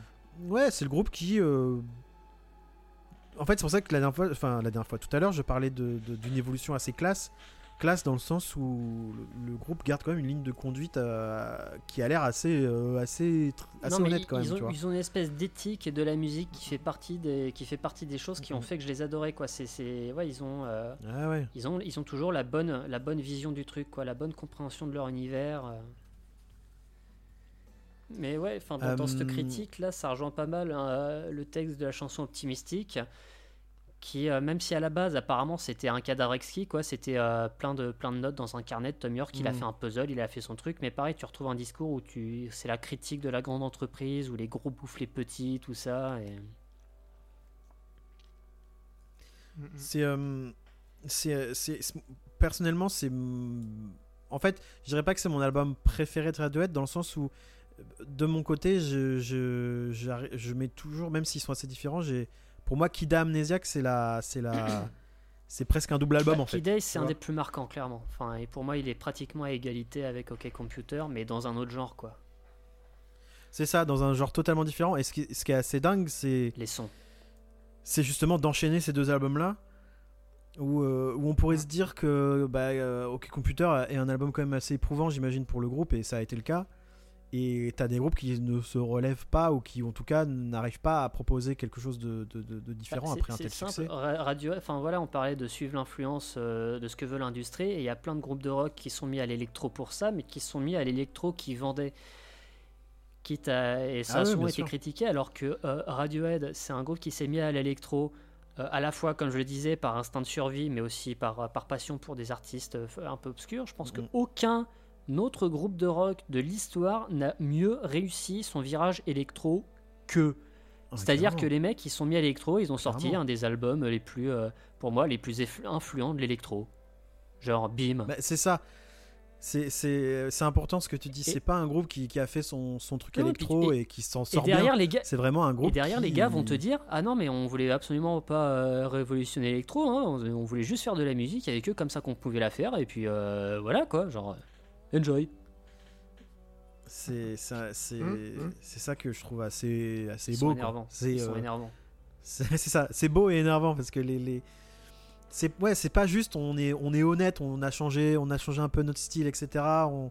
Et on sort un album honnête qui, qui rentre dans les clous. C'est non. on- C'est-à-dire que même d'un point de vue de la musique électronique, t'as des choses ultra ultra intéressantes et, euh, et qui pareil euh, ont marqué euh, et ont influencé euh, Tout le monde. un nombre de groupes incalculable. Combien de groupes de rock a voulu faire sa transition électro après ça quoi et combien il y en a qui ont réussi aussi bien la folie. Zéro. Bah Muse a réussi. C'est une, blague bien sûr. Ça y est, on, on- on a, on a évoqué Muse dans un c'est forcément une blague, vous savez on peut bien. le cocher dans le bingo. Que, ouais, bien sûr. Euh, bah, je vais euh, écouter, c'était très intéressant vous écouter parler de Kidé en tout cas, j'étais pendu à vos lèvres. Donc je vais, Alors euh, qu'est-ce que tu vais vas dire que t'aimes pas cet album de- aussi? Qu'est-ce que tu vas dire? Voilà, voilà, parce que bon, au bout d'un moment, euh, bah en fait, euh, non. Euh, c'est euh, à ce jour, en tout cas, bah, par, vu que j'ai pas encore exploré euh, forcément la seconde partie, ça reste mon album de Radiohead préféré, Ah. de très loin, de très très très très loin. ah, J'ai envie, de- tu sais, j'ai envie de te gratter la tête comme ça avec le poing, genre ah c'est bien mon gars. Parce que je trouve que euh, par- enfin, le problème de cohérence que j'arrivais pas à- trop à mettre le doigt dessus, mais que je ressentais sur OK Computer, ici je trouve que l'album coule de Ah, source euh, dans tous ces changements d'univers. Je trouve qu'en fait, dans son exploration sonore, il y a, y une espèce de couleur en fait commune à tous les titres, euh, à, à la démarche en fait qu'il y a dans, qu'il y Ah, a dans pourtant, Kid il arrive à être un Et, euh, minimum et, euh, hétérogène. du coup, tu te- Pourtant, Pardon? il arrive à être un minimum hétérogène, quoi, justement, musicalement. Ah ouais, bien sûr, mais mais il y a quand même ce truc où, tu vois, je trouve dans Hockey Computer, j'avais trop ce côté dispersé. Là, il y a vraiment cet univers-là, cet univers où tu sais presque qu'il n'y a pas de règles, où tu vas te, te trouver sous un seul coup un morceau bah, qui va avoir une basse hypnotique avec euh, ta section cuivre, qu'avec euh, d'un seul coup un morceau très euh, etc. Mais, euh, mais voilà, il y, a cette couleur qui me fait me dire vraiment, vas-y, tu peux fermer les yeux et. et te pose pas de questions, juste euh, eh, profite de ce qui se passe dans tes oreilles. Et qu'est-ce qui passe dans les oreilles Bon, alors déjà, vous avez parlé de l'introduction.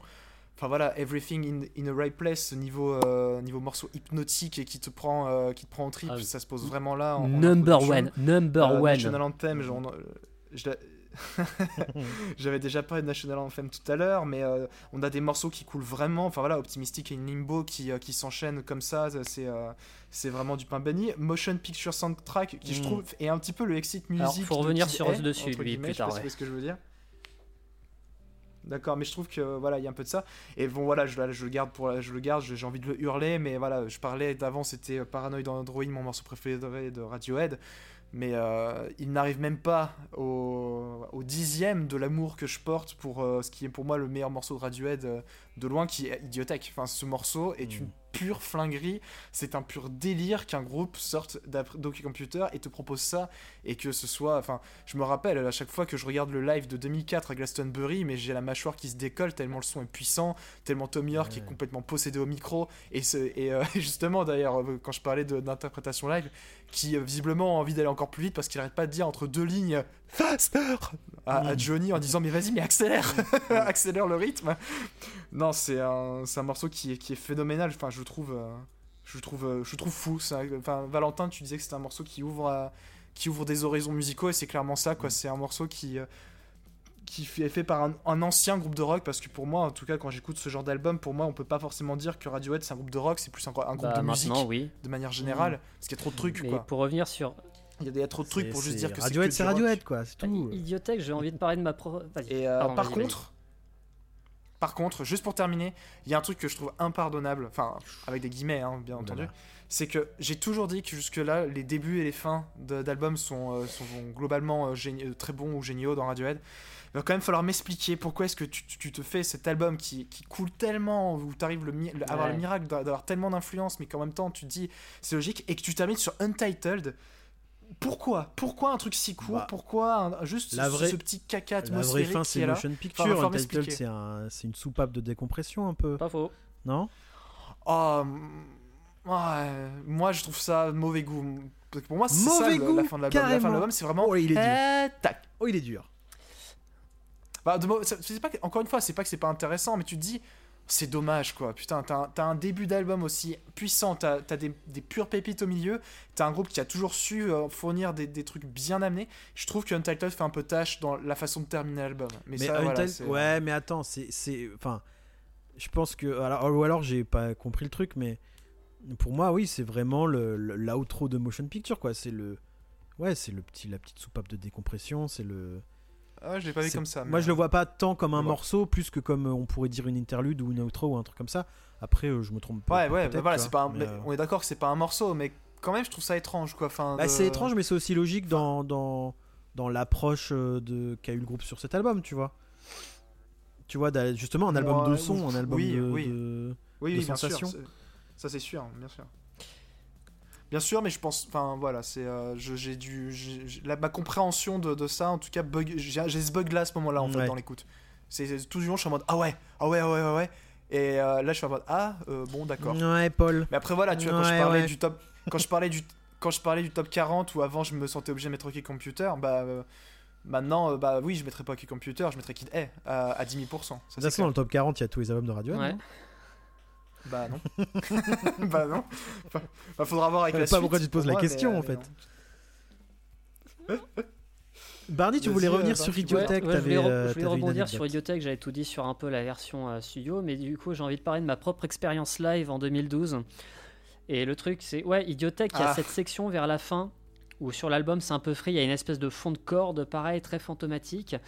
Et, euh, et en live, bah, ils se permettent des trucs un peu plus fous et ça a toujours varié en fonction des tournées. Et j'estime avoir eu droit à la- leur meilleure version, qui est pour moi la tournée 2011-2012 après The King of Limbs.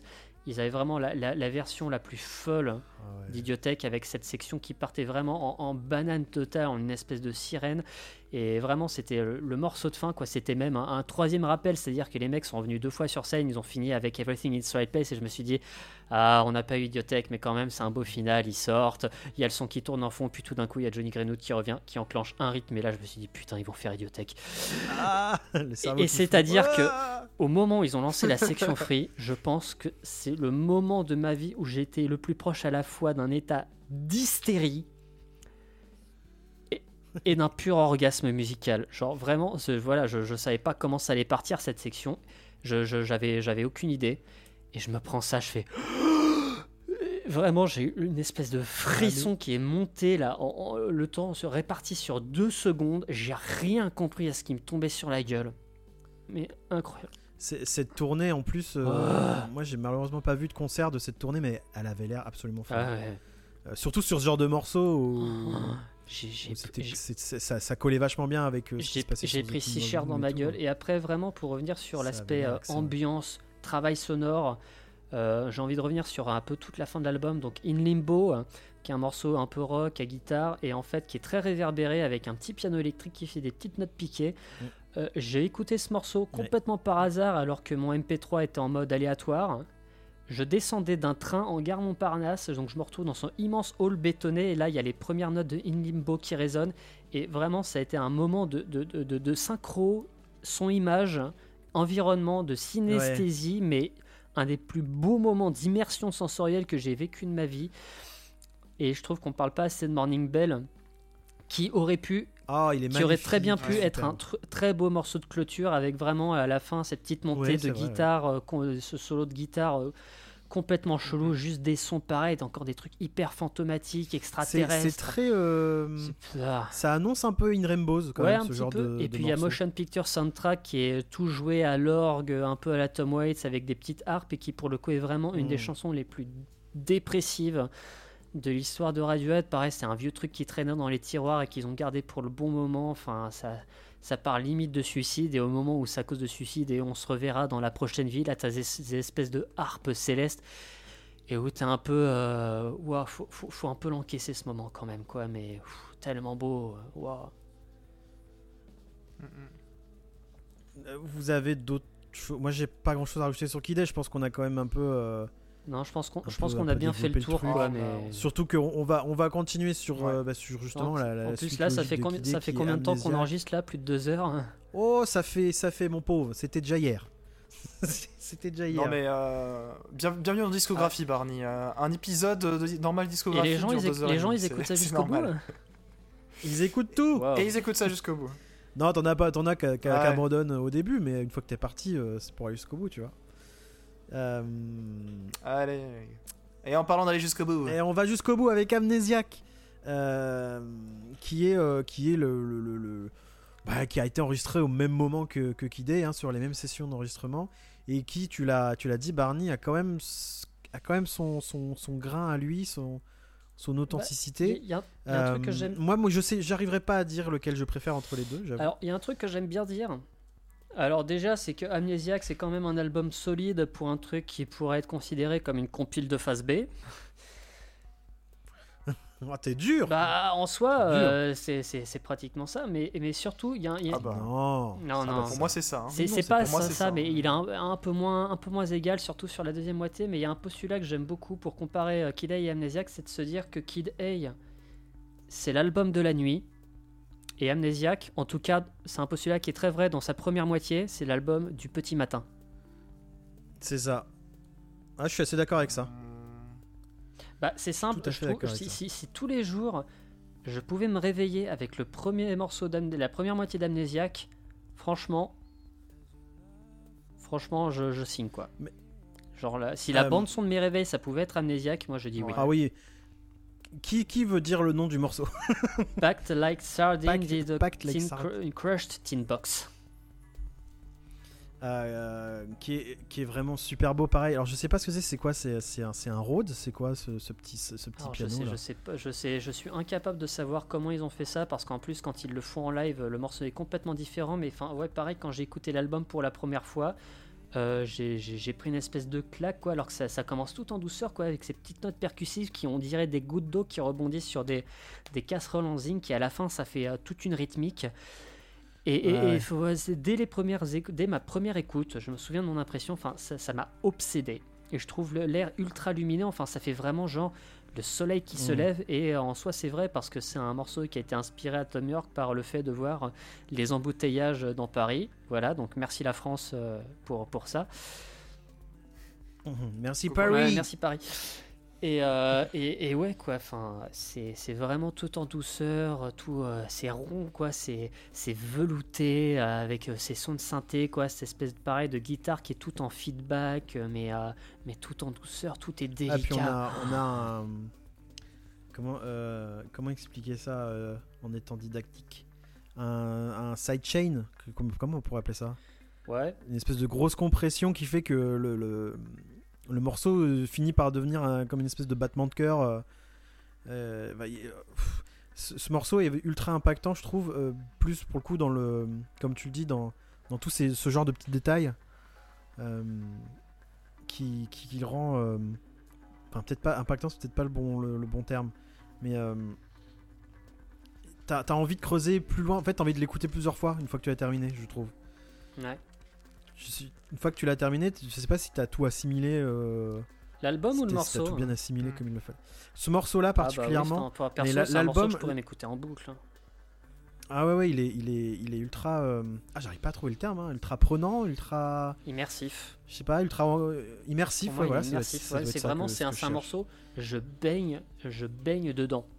Je me laisse porter. C'est, euh, il est ouf. Mais il y, a, il y a quand même des, des, des, des gros gros poids lourds quand même dans ce dans cet album. Bah, on hein. Euh, quand tu regardes la, la tracklist, Pyramid Bah, Song. Est-ce qu'on en parle de l'éléphant euh, Pyramid Song ouais. Army. Ah bah, Bah, Celui-là, faut vraiment revenir dessus parce que c'est une chanson sublime à beaucoup de points. Déjà, euh, alors en fait, ce qu'il faut, apparemment, ça a été inspiré par euh, une exposition euh, sur l'Égypte antique que le groupe a vu, genre en République tchèque ou un truc comme ça. Et alors, pourquoi The Pyramid Song? Alors, à la fois pyramide parce que l'Égypte, mais ça a aussi à voir avec la rythmique parce que ce morceau a une rythmique très, très, très singulière qui en fait se découpe en, en, en- en cinq notes qui fait 3 temps, 3 temps, 4 temps, Hmm. 3 temps, 3 temps, et en même temps 3, 4 fois Comme 3, Meshuggah. un 4, ça fait quoi? C'est genre, ouais, 4, 3, 4 triangles, 1, 4, 1 carré, 1 carré, 4 triangles, une ah pyramide. ouais. Oh la vache. Ah non, mais Ah, j'ai découvert ça récemment, je peux te dire que j'ai fait mind fucking blown. Des Ah ouais, ça fallait, Génie. chercher là. Ah ouais, elle a bien joué. Et après, on parle des fans Ah de ouais, non, mais là, là, je peux te dire que niveau rythmique alambiqué avec une signification, ils ont enculé le game. Oh, on- non, on ne dit Oh, pas ce ah, terme. ah, voyons. franchement, être franchement- Oh, quelle vulgarité Oh non, non Franchement, là, oui, je pense que même le game, il en a redemandé après, là. Non, non, non, mais non, n'utilisons pas ces termes, s'il vous plaît. euh, Pensons à l'inclusivité. Ouais, moi personnellement, je suis euh, plutôt froid azote liquide sur Amnésiaque. Euh, voilà. J'ai l'impression d'avoir un hybride, un espèce de bâtard entre OK Computer exactement, et mais. et euh, et ça me plaît pas Ah. vraiment quoi. Enfin je veux dire euh, je- trouve que vraiment enfin on part enfin voilà enfin euh, c'est c'est- je sais que c'est sûrement pas le cas mais pour moi enfin comme de ce que j'ai compris ça vient de, de la même session d'enregistrement enfin en tout cas du même corpus de travail. Bah euh, ouais c'est euh, les morceaux qui sonnaient un peu plus comme ce qu'ils avaient pu faire avec les computers et que du coup c'est tellement leur délire. Ils les ont pas mis dans Kid A qui était vraiment le truc imposant et bah Amnesiac est né de ça et il y a des très bonnes choses dans Amnesiac hein, bah, euh, le tout le tout début et Pyramid Song, bah, je trouve que Pyramid Song c'est un très bon morceau. Mais après le reste, il y a vraiment rien Ah. qui, qui m'accroche, il y a rien qui. J'irai- Alors, Oh je, là je suis en train de là relire. j'irai pas jusque-là. J'en mange mon Je suis chapeau en train de.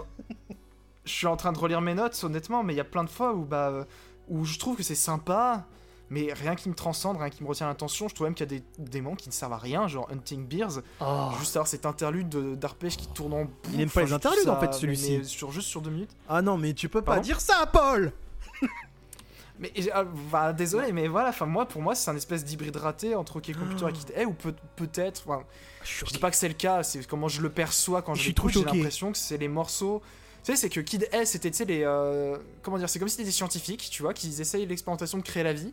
Qu'il y a Kid A qui est voilà, ils ont réussi à créer un être humain.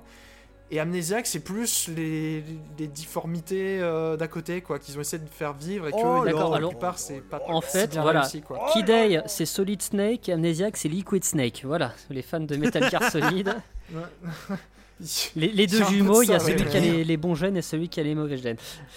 Non, mais là où je peux rejoindre Paul et là où je suis assez d'accord, même si euh, les morceaux pris individuellement, je trouve que tout se retrouve, mais en tant qu'album, je trouve que Amnesiac est moins équilibré, plus inégal dans le sens où sa première moitié me marque vachement plus que sa seconde moitié où il y a une espèce de petit, de petit Ouais, enfin, flottement. il est ultra inégal, ouais. mais- Pas ultra, mais, Mais un peu inégal. Un peu inégal. je me perds un peu plus dans la seconde moitié. Non, mais passer. Ouais, mais moi c'est pareil, c'est souvent ça. Mais souvent sur un album, c'est ça. Si ton attention lâche au bout du. euh, du... Moi, moi, c'est euh, après You and Was Army. Ah, mais ça Ah, il might difficile, be hein. wrong quand même. Euh, Non, allez, I, I, I might be I might be wrong, Si, si, les, les riffs, la, ver- non, la non, les version, euh, la, ver- les- la- les la- riffs- la version de Morning Bell, mon dieu, Ah, la, la version. tout ça c'est pas. Life in a Glass House. Alors, la version de Morning Bell, tu vois, elle me laisse un Ah peu non. plus de marbre parce que je suis vraiment trop accro à la version de Kid hein. Pour moi, la version de Morning Ouais, Bell, elle est un Mais peu trop. comme tu euh, disais tout à l'heure, par contre, elle est, elle est plus. euh, La, la version amnésiaque de elle Morning Bell, pour moi, c'est un peu, euh, peu la gueule de bois, si tu veux. C'est un peu le mauvais trip sous acide, quoi. Ça fait vraiment très musique de séquence ultra psychédélique à la Alice au Pays des Merveilles. hein. Oui, ouais, il y a un peu ce Ouais, côté non, mais Alice au pas- Pays de Merveille, effectivement, ouais. Non, mais il fait partie de morceaux cool, sûr. Mais tu vois, tu parlais de Life in a Glass House. Ok, je suis d'accord, c'est un morceau est bien, mais enfin, je veux dire, quand juste avant t'as eu National Anthem sur euh, Kid A, bah j'ai un peu l'impression que c'est National Anthem discount. Non, peut-être les démarches sont quand même très euh, différentes. C'est- Ça n'a rien à voir. Oui, euh, là, là, là, je suis un peu, enfin, je suis un peu langue de bois, mais c'est aussi mon ressenti l'album qui fait ça, c'est que je l'écoute et, enfin, je suis vraiment, je vous dis, euh, passer, euh, passer les, euh, les moments sympas du début, enfin, je suis très, très, très, très froid et, et surtout, je comprends pas trop la démarche dans un sens parce que Mais tu dis, euh, justement, je trouve que cet album est, je parlais de- est très cohérent. Bizarre. Enfin, en tout cas, de mon point de vue, je le trouve très cohérent dans, dans, le, dans, dans ce qui s'y passe, dans le cheminement, dans le son. Je, je, Mhm. je trouve pas, justement, personnellement, je le trouve pas du tout décousu. On va retrouver un peu plus de, de guitare que dans Kid Day. Ouais. Et, mais euh, je- ouais, il y, a un- Ouais. il y a un truc, une espèce de presque un peu feutré, un peu, un peu étouffé. Je, je sais pas si j'ai les bons Ouais, termes, je mais comprends ce que tu veux dire. ouais, il y a, il y a- il y a ce truc-là que je trouve euh, ultra cohérent et qui, moi, Ouais, il est me, doux, me c'est- plaît C'est énormément. vrai qu'il est doux. oui. Mais après, tu vois, tu parlais justement d'un- d'une chose, c'est que. Mais après, peut-être parce que j'étais biaisé avec le, le contexte, et c'est ce qui pourrait me motiver dans le côté, euh, ouvrez les guillemets, euh, face B ou euh, le mélange OK Computer à Kid A, c'est que euh, on parle d'un d'un constat où euh, bah, Tom York en, en a, ne, ne peut plus voir une guitare en peinture, et en fait, dans la même session, bah, tu as effectivement le Kid A qui est vraiment le truc où il, il sort, il explore de nouveaux univers, etc. Et consécutivement, t'as Amnesiac où qui lui est beaucoup plus tourné autour de la guitare. Enfin, c'est pour ça que j'ai un peu cette sensation du euh, de euh, tu sais bah, t'as les essais réussis avec Kid A de s'en émanciper et Mm. t'as sur Amnesiac en fait les trucs qu'ils ont quand même dû faire avec Ouais, la mais- guitare. Après, Kid euh, il y a de la guitare dans là euh, quand même. Enfin, je, je, je revois la playlist et pour moi, il y a très peu de morceaux où York joue de la guitare sur ces, sur morceaux. Quoi. Il, y a, il y a Knives Out où il Oui. joue la guitare acoustique. Mais sinon, c'est ouais, c'est pour moi, c'est beaucoup de morceaux où juste où il chante ou, il fait- ou alors il joue du piano. Ouais, ouais. D'accord. ouais. Et il y a, il y a- moi, le riff de guitare Ouais. de Johnny Greenwood sur euh, I Might Be Wrong, Ah, il- il, est- il il- est il- incroyable. je trouve absolument sublime. Ah non mais le riff est bien. Non mais le, le riff est très bon. C'est, c'est- c'est, je crois le- l'un des rares- l'un des derniers morceaux avant que je, je, je sombre. Et, et, Mais euh, et d'ailleurs, c'est un, ce morceau-là, c'est, je trouve que c'est un, un super hybride justement entre euh, entre euh, entre des trucs un peu plus électro et, euh, et, ce, et ce côté assez euh, mais en fait ce côté assez Radiohead mais qu'on aura plus, plus sur l'album d'après mais dont on va pas parler aujourd'hui mais euh, mais euh, non non moi cet album je, je, je, je le surkiffe je vous avoue je sais non, pas je moi hein. personnellement je sais pas si je le préfère à Kida ou non, pas je préfère Kid A, mais Amnesiac a de beaucoup, beaucoup de temps fort. Ouais, clairement. La, la, la, la fin de Who, euh, You and Whose Army est, You and Whose Army. est poignante. Ouais. Est poignante. Mais ouais, enfin, tout à l'heure, enfin, je parlais de Mhm. pyramide song. Enfin, voilà, j'ai- fait mon petit délire technique, genre en mode la structure rythmique, c'est celle d'une pyramide et tout. Mais en vrai, enfin, le, le- les harmonies, les, les accords sont sublimes. Il y a une section de Mhm. cordes, encore une fois, signée Johnny Greenwood, un peu influencée par les cordes euh, Ouais, ouais. arabisantes, qui est, qui est sublime. Et puis en plus, le thème, enfin voilà, c'est une chanson qui est un peu une espèce de métaphore très poétique de, de la mort, mais genre la mort euh, en paix avec toi-même. Et enfin voilà, c'est c'est pareil, tu te, tu te baignes dedans. Euh, I Might Be Wrong, là t'en parlais, qui est un morceau assez dark, mais pareil, très immersif, quoi, avec ce riff, ce, euh, le, le synthé qui est, euh, qui, est, qui est filtré assez bas, quoi, puis qui paraît, qui, qui, qui te tapisse d'un fond, la voix est hantée, la rythmique particulière, et puis la basse est, est- étonnamment est assez groovy, quoi, puis pareil, c'est une des lignes de base, donc Colin Greenwood est le plus fier parce qu'il dit, Ah, putain, je peux jouer comme euh, Mm. Bernard Edwards, le bassiste de Chic, je me fais trop plaisir. Et Ahmed Divon, Mm. ouais, c'est un truc qui est assez dark, mais que je trouve pareil. Genre, c'est euh, le morceau qui me fait aimer aller mal.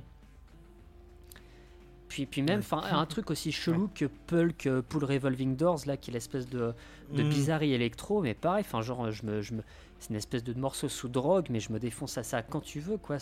Même un truc aussi bizarroïde qui a l'air d'être une récupération de morceaux euh, mis dans le mauvais ordre, Un collage, avec une hein. voix ultra trafiquée. C'est, euh, c'est, ils arrivent à en faire quelque chose qui, moi, m'immerse dans un truc, me perd, me balade, et enfin, genre, je me, je, je me laisse volontiers porter par ce, cette espèce de délire. Et puis, pour le coup, elle réveille un peu brutal avec Who's Army, qui est vraiment le morceau de jazz rock, tout en douceur au début, euh, un peu à l'ancienne, et qui à la fois est une grosse, grosse critique de Tony Blair euh, politique.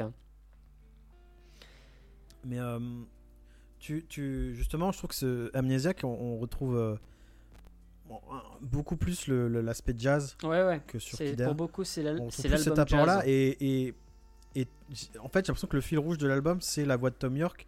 Euh, qui, euh, qui a sur plein de morceaux des, des, des, des- aspects presque de trompette. Genre sur euh, Dollar and Cents, t'as plein de moments où t'as l'impression que c'est mixé comme une trompette. Enfin, c'est très bizarre, tu vois. Ah, a, En plus sur hum, Dollars and Cents, enfin, j'ai un doute, mais je crois que je crois que c'est c'est pas de la basse électrique, mais c'est de la contrebasse quoi. Mais euh, c'est- des, ouais, des morceaux où, où la, ouais, honnêtement, la voix de Tom York pourrait euh, être remplacée presque par une trompette en enlevant juste le côté euh, euh, écriture des textes et tout. Mais il y a un truc ultra jazz, je trouve, dans la, dans la, dans cette approche mélodique et tout. Euh, ce, ce côté, vous voyez la, la, la, la- comment ça s'appelle? Ah, je suis trop nul aujourd'hui. La, la trompette avec sa sourdine et tout, quoi. Tu vois, il y a ce côté un peu. La Pardon? trompette bouchée. Ouais, c'est ça, la sourdine, la bouchée, on je sais pas dit- comment on dit mais sais, ce côté un peu, comme je te disais, un peu, un peu étouffé. euh, Ouais, non, pour le coup, ça rend justement le son un- très acide et très très piquant. euh. Alors c'est pas, c'est pas trop, alors c'est pas de ça que je veux parler. Mais tu vois, je, vous voyez pas de quoi je veux Non. parler? Non? Ou alors je dis n'importe quoi? Non. Bah tu sais quand t'as une trompette, Non, mais que le gars il met sa, une espèce de sourdine devant, il s'est fait comme ça. J'ai bien Ah imité. oui, comme ça, oui. Et ben je trouve qu'il y a plein Bah, de c'est pas moments ça, la où, trompette étouffée bah je sais pas, euh, j'en sais rien. j'en sais rien. Je sais pas. Mais, euh, mais ouais, j'ai Bon. ce sentiment-là sur pas mal de, de, de morceaux. En tout cas, je trouve dans, dans, dans, dans la façon dont la voix est traitée, il y a un truc un peu étouffé, un peu. Tu vois, sur, euh, sur, bah, sur you, and, you and Whose Army, ou Whose Army, je sais pas comment on le dit, c'est la voix de Tom York, elle, est, elle a ce côté-là, je trouve vraiment. Je- Tu vois, il fait- C'est pas forcément la voix, moi, qui, me, qui attire toute mon attention sur l'album, mais il y a un truc qui est vrai, par contre, et c'est vrai que c'est un petit peu, un, peut-être un peu ça qui affecte mon jugement. Euh, Amnesiac, c'est l'album qui, dans sa deuxième moitié, a pas mal de moments qui, qui, qui provoquent, pour le coup, euh, même si je trouve les morceaux très bons, une espèce de, de, de- de malaise sous-jacent chez moi. Genre, je pense à Mhm. Knives Out, qui est, qui est une balade avec Mhm. une guitare acoustique et des guitares euh, cristallines en arpège très jolies, mais vraiment sur un air que je trouve vraiment très triste. Et puis en plus, apparemment, c'est des paroles ultra violentes, ultra cruelles, euh, où ça, ça parle potentiellement de cannibalisme, avec surtout un clip ultra freaky par euh, le grand maître euh, absolu. Michel Gondry, même si apparemment la, la collaboration n'a pas coulé de source entre le groupe et lui, mais qui, qui a fait un clip ultra ultra chelou quoi, avec euh, avec Emma Decaune en compagne de Thom York euh, qui se retrouve dans une table une table de euh, de Docteur Je n'ai jamais Maboul vu ce clip. géante. Et euh, ouais, tu te retrouves dans une espèce de Incroyable. malaise parce que ouais, tout se passe dans une espèce de chambre d'hôpital fabriquée en jouet. Et ouais, t'as une espèce de malaise hospitalier, de, de, de- de l'ombre de la mort qui plane un peu parce que parce que c'est l'hôpital avec cet air très triste et, et tout, et une fin trop chelou où t'as une espèce de monsieur patate squelettique qui joue de la guitare et à la fin tu te rends compte que t'as une souris avec la gueule de Tom York qui est posée sur le micro. Enfin, le- Oh non, et je te jure, le clip il m'a vraiment perturbé quoi. Ouais, ouais. Ouais, je le regarde. Parce que Ah non, c'est bien- quelque chose. Allez voir ce clip. euh, Enfin voilà, bien visuellement c'est euh, c'est- osé, mais perso, ouais, t'en sors pas complètement indemne quoi. Ou alors j'étais juste un peu jeune et, euh, et impressionnable. Puis même Dollars and Cents, quoi, je trouve qu'il y a quelque chose d'un peu euh, d'un peu sinueux, d'un peu euh, menaçant dedans, alors que c'est tout en Hmm. douceur. Mais ouais, il y a quelque chose. Ouais, ouais, ouais, tout à fait. Puis même Hunting Bears, quoi, qui est un peu en interlude avec une guitare, mais un riff très, très mélancolique, très triste, très, très pesant. C'est c'est vraiment très triste. Ouais, et puis une ambiance très ultra sobre. Il y a pas. Il y a vraiment une guitare et une espèce de, de petite basse en. en- en s- Je sais pas si c'est une basse vraiment, un petit truc derrière là qui fait des. Ouais, ouais, ouais. c'est- assez sec, je trouve. C'est assez. euh, Mais il faut parler de la vraie performance de l'album. Et tout à l'heure, je disais un petit peu Spinning Plates. Est-ce que vous avez le morceau en tête, là, Spinning Plates, à peu près? Spinning non. Plates? Enfin, je trouvais sympa. C'est le morceau avant Life in a Glass House. Attends. Ah oui, oui, oui, oui, oui. Ah, mais ultra, ultra, ultra beau ça. Franchement, Cette espèce de truc en reverse là? exactement. Où en fait, tout ce que Ouais. t'entends dans ce morceau est passé à l'envers, en fait, même la voix. Oui, c'est vrai. Non, oui, oui. je- non, mais en fait, vraiment, le délire, c'est-à-dire que Tom York a imaginé, euh, voulait faire le truc à l'envers, donc il a, genre, ils, ils ont joué le truc euh, à, à l'endroit, Mm. puis ils l'ont passé à l'envers, pour, ils ont joué à l'endroit la mélodie à l'envers pour qu'en la retournant, ça donne la mélodie à l'endroit, mais jouer avec l'instrument à l'envers, Ouais, ouais. et il a Ouais. fait pareil, en fait, avec les paroles. C'est-à-dire Ouais, qu'il ouais, a appris à chanter les, les, les, les paroles à l'envers. Et puis, on, on- et quand tu repasses Ah, dans l'autre sens, ça. tu comprends les mots. Mais en soi, c'est chanter à l'envers et passer à l'inverse. Et, et du coup, ça crée. Bon, tu, com- tu comprends les tu- mots. Tu Tom York, à hein. comprendre les mots, mais en soi, la voix, techniquement, c'est une voix jouée à l'envers. Et, et, et ça Ouais, crée. tu, le sens qu'il y a un truc très ouais, et étrange. et ça crée cette espèce d'étrangeté. et Ah, j'avais jamais foutu le doigt dessus. Et quand j'ai- appris l'anecdote technique, j'étais en mode Putain, c'est du génie. C'est genre comment créer un petit sentiment de malaise à partir d'une idée euh, techniquement barrée, mais en soi anodine, mais qui fait le café d'une force. C'est Ah une ouais, performance. ouais. Puis ouais, te Ouais, se dire que tu as réussi hein. à placer un texte et qui est à- en, en le disant à l'envers et que tu arrives à le rendre euh, intelligible alors que euh, ouais c'est du reverse Oui, et puis c'est pas, pas juste de l'ordre du gimmick de se dire bah on a fait le morceau à l'envers et puis voilà. Ça, je trouve que comme tu le dis, ça, ça apporte vraiment un effet particulier euh, d'étrangeté ouais et puis à, la- à la et voix, puis pour quoi. le coup ouais, c'est un truc où ils sont vraiment pété le cul que en tu ne mode remarques pas euh, forcément sur la voix au premier coup. hein. et puis pour le coup ils sont vraiment dit à la fin euh, putain euh, lol on va en chier pour le faire en live et au final ils le jouent au piano de façon complètement différente et ils chantent à l'endroit et il y a plus le truc donc ça donne une version complètement différente mais à la base ouais franchement moi, euh, le jour où je me lance un peu plus sérieusement dans la prod musicale, c'est clairement, enfin déjà de base passer des trucs à l'envers, je trouve ça génial parce que tout- partout où j'ai entendu des, des trucs passer à l'envers, je trouve que ça donne un effet assez génial. Mais l'idée de passer, chanter la voix à l'envers pour que tu comprennes les paroles, mais qu'il y ait cet effet de trucs passés pas dans le bon sens, je trouve ça brillant puissance 1000 et si tu Mhm. veux un rendu enfin voilà c'est pas un truc qu'il faut utiliser euh, complètement euh, gratuitement et tout. Faut que faut qu'il y ait un parti pris faut que ça aille avec quelque chose. Mais là je trouve que ça marche de ouf et ouais quoi enfin encore une fois euh, merci Nigel Godrich Ah là, bah clairement. Hein.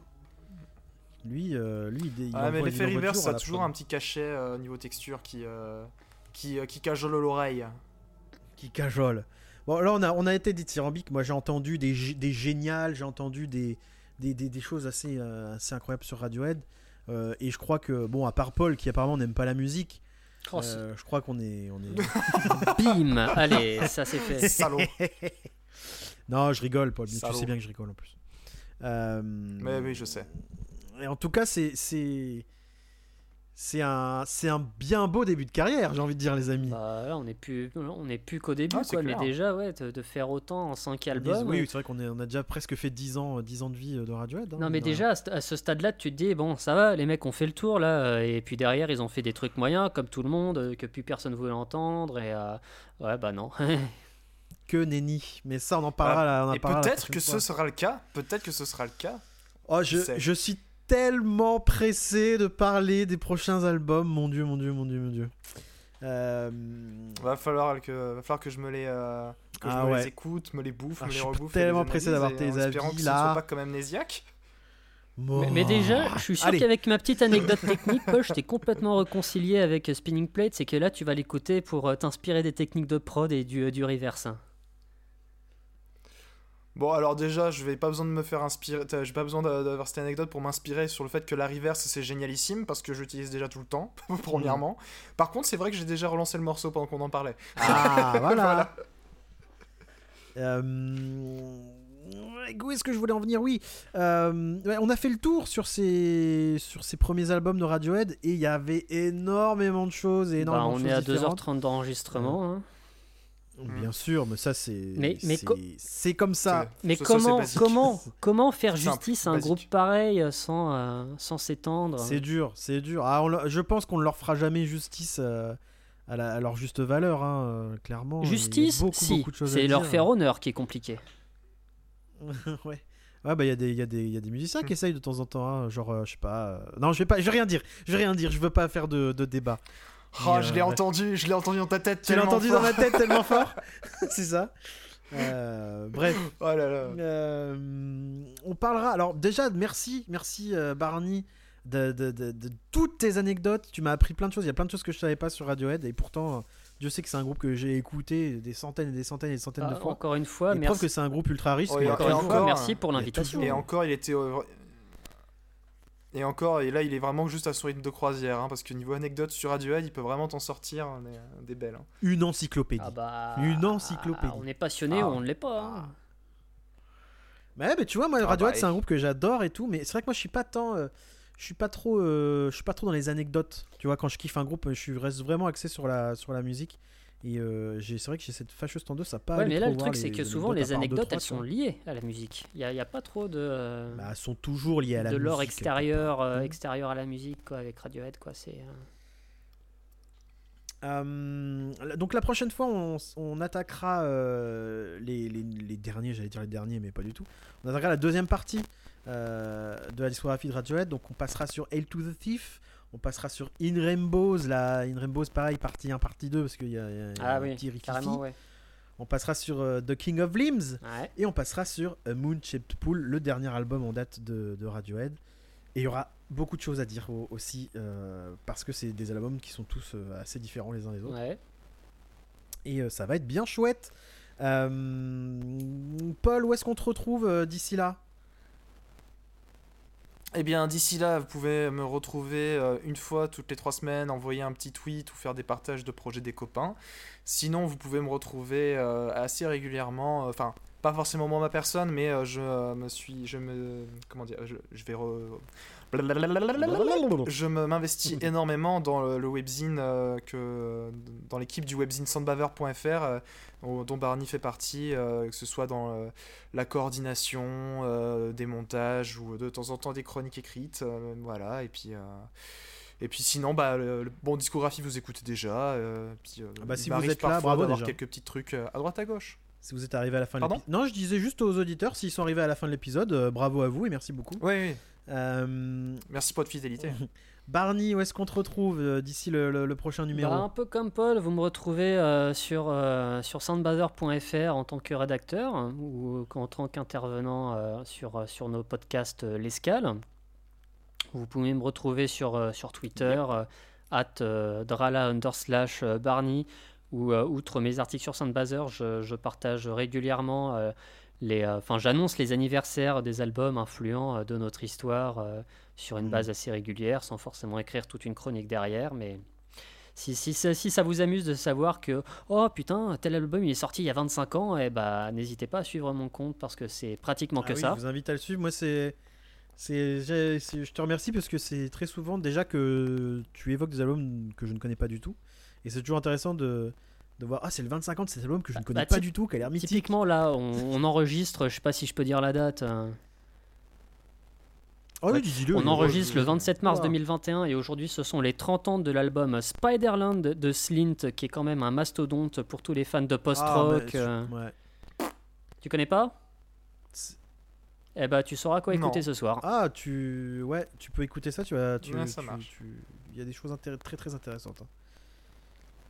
Ok, ok, ça va. Euh, vous pouvez évidemment retrouver Discographie sur Twitter, mais bon, c'est pas comme si on tweetait très souvent. Donc, euh, bah, suivez, suivez-nous quand même. Suivez-nous quand même parce que c'est les us et coutumes du podcast. At euh, discographie euh, au pluriel avec un petit tiret du bas, donc le petit tiret du 8. Euh, et et vous pouvez me retrouver, moi personnellement, sur, sur Twitter également, arrobase, madafaka-du-bas blog. Et, euh, et en ce moment, on essaye de lancer un peu, de faire un peu du streaming, du live Twitch euh, en ce moment, euh, grâce à la fibre qui vient d'arriver dans notre appartement. Donc, donc des, Terrible. des bonnes soirées Silent Hill 2 en ce moment. Ah, euh, voilà, n'hésitez pas à passer. En fait, t'étais- t'étais fait pour te rencontrer, pour vous rencontrer avec Barney. mais en quoi, fait, c'est, non, mais je euh, ne connais pas Silent Hill 2, je, l'ai- je ne l'ai jamais fait, je suis en train de le faire justement. alors euh, je- je- je- je- euh, j'en en profite stream. pour caler ma D'accord. pub. Hein, Silent Hill 2, euh, dont la bande-son d'Akira Yamaoka est brillante, Ah bah et oui. on a consacré un épisode de l'escale sur Soundbather à des BO de jeux vidéo, Eh oui. et je parle personnellement, bien évidemment, de la BO de Silent Hill 2, qui est une de mes BO de jeux vidéo préférées au monde. Mais justement, c'est en écoutant ce podcast que je me suis dit, mais c'est vrai, Silent Hill 2, je l'ai jamais Ah bah, fait. Et quand je t'ai entendu parler de la musique, j'ai dit, mais en plus, euh, tu vois, a- ça, ça, ça a l'air d'être une œuvre assez complète et complexe. Ah, donc j'ai dit, allez, let's go. Euh, J'y vais. Et, euh, et euh, bon, pour le moment, je suis qu'au début du jeu, donc je- je- je- j'attends de voir la suite. Mais pour le moment, je suis, j'ai eu des bons moments de frayeur, surtout quand euh, il y a des gens qui s'abonnent avec mes alertes Twitch à fond. Mm. Ah oui, j'ai vu le. Faut que j'aille voir ça. Mon alerte Twitch d'ailleurs, à crever de rire. mon alerte Twitch qui est Oh les champions Donc, ça m'a ça m'a j'ai j'ai eu deux trois moments de flip où tu sais t'es un peu en suspense en stress et t'as Johnny qui te gueule euh, en surprise là ça fait des beaux des, des beaux des belles tranches de vie comme on dit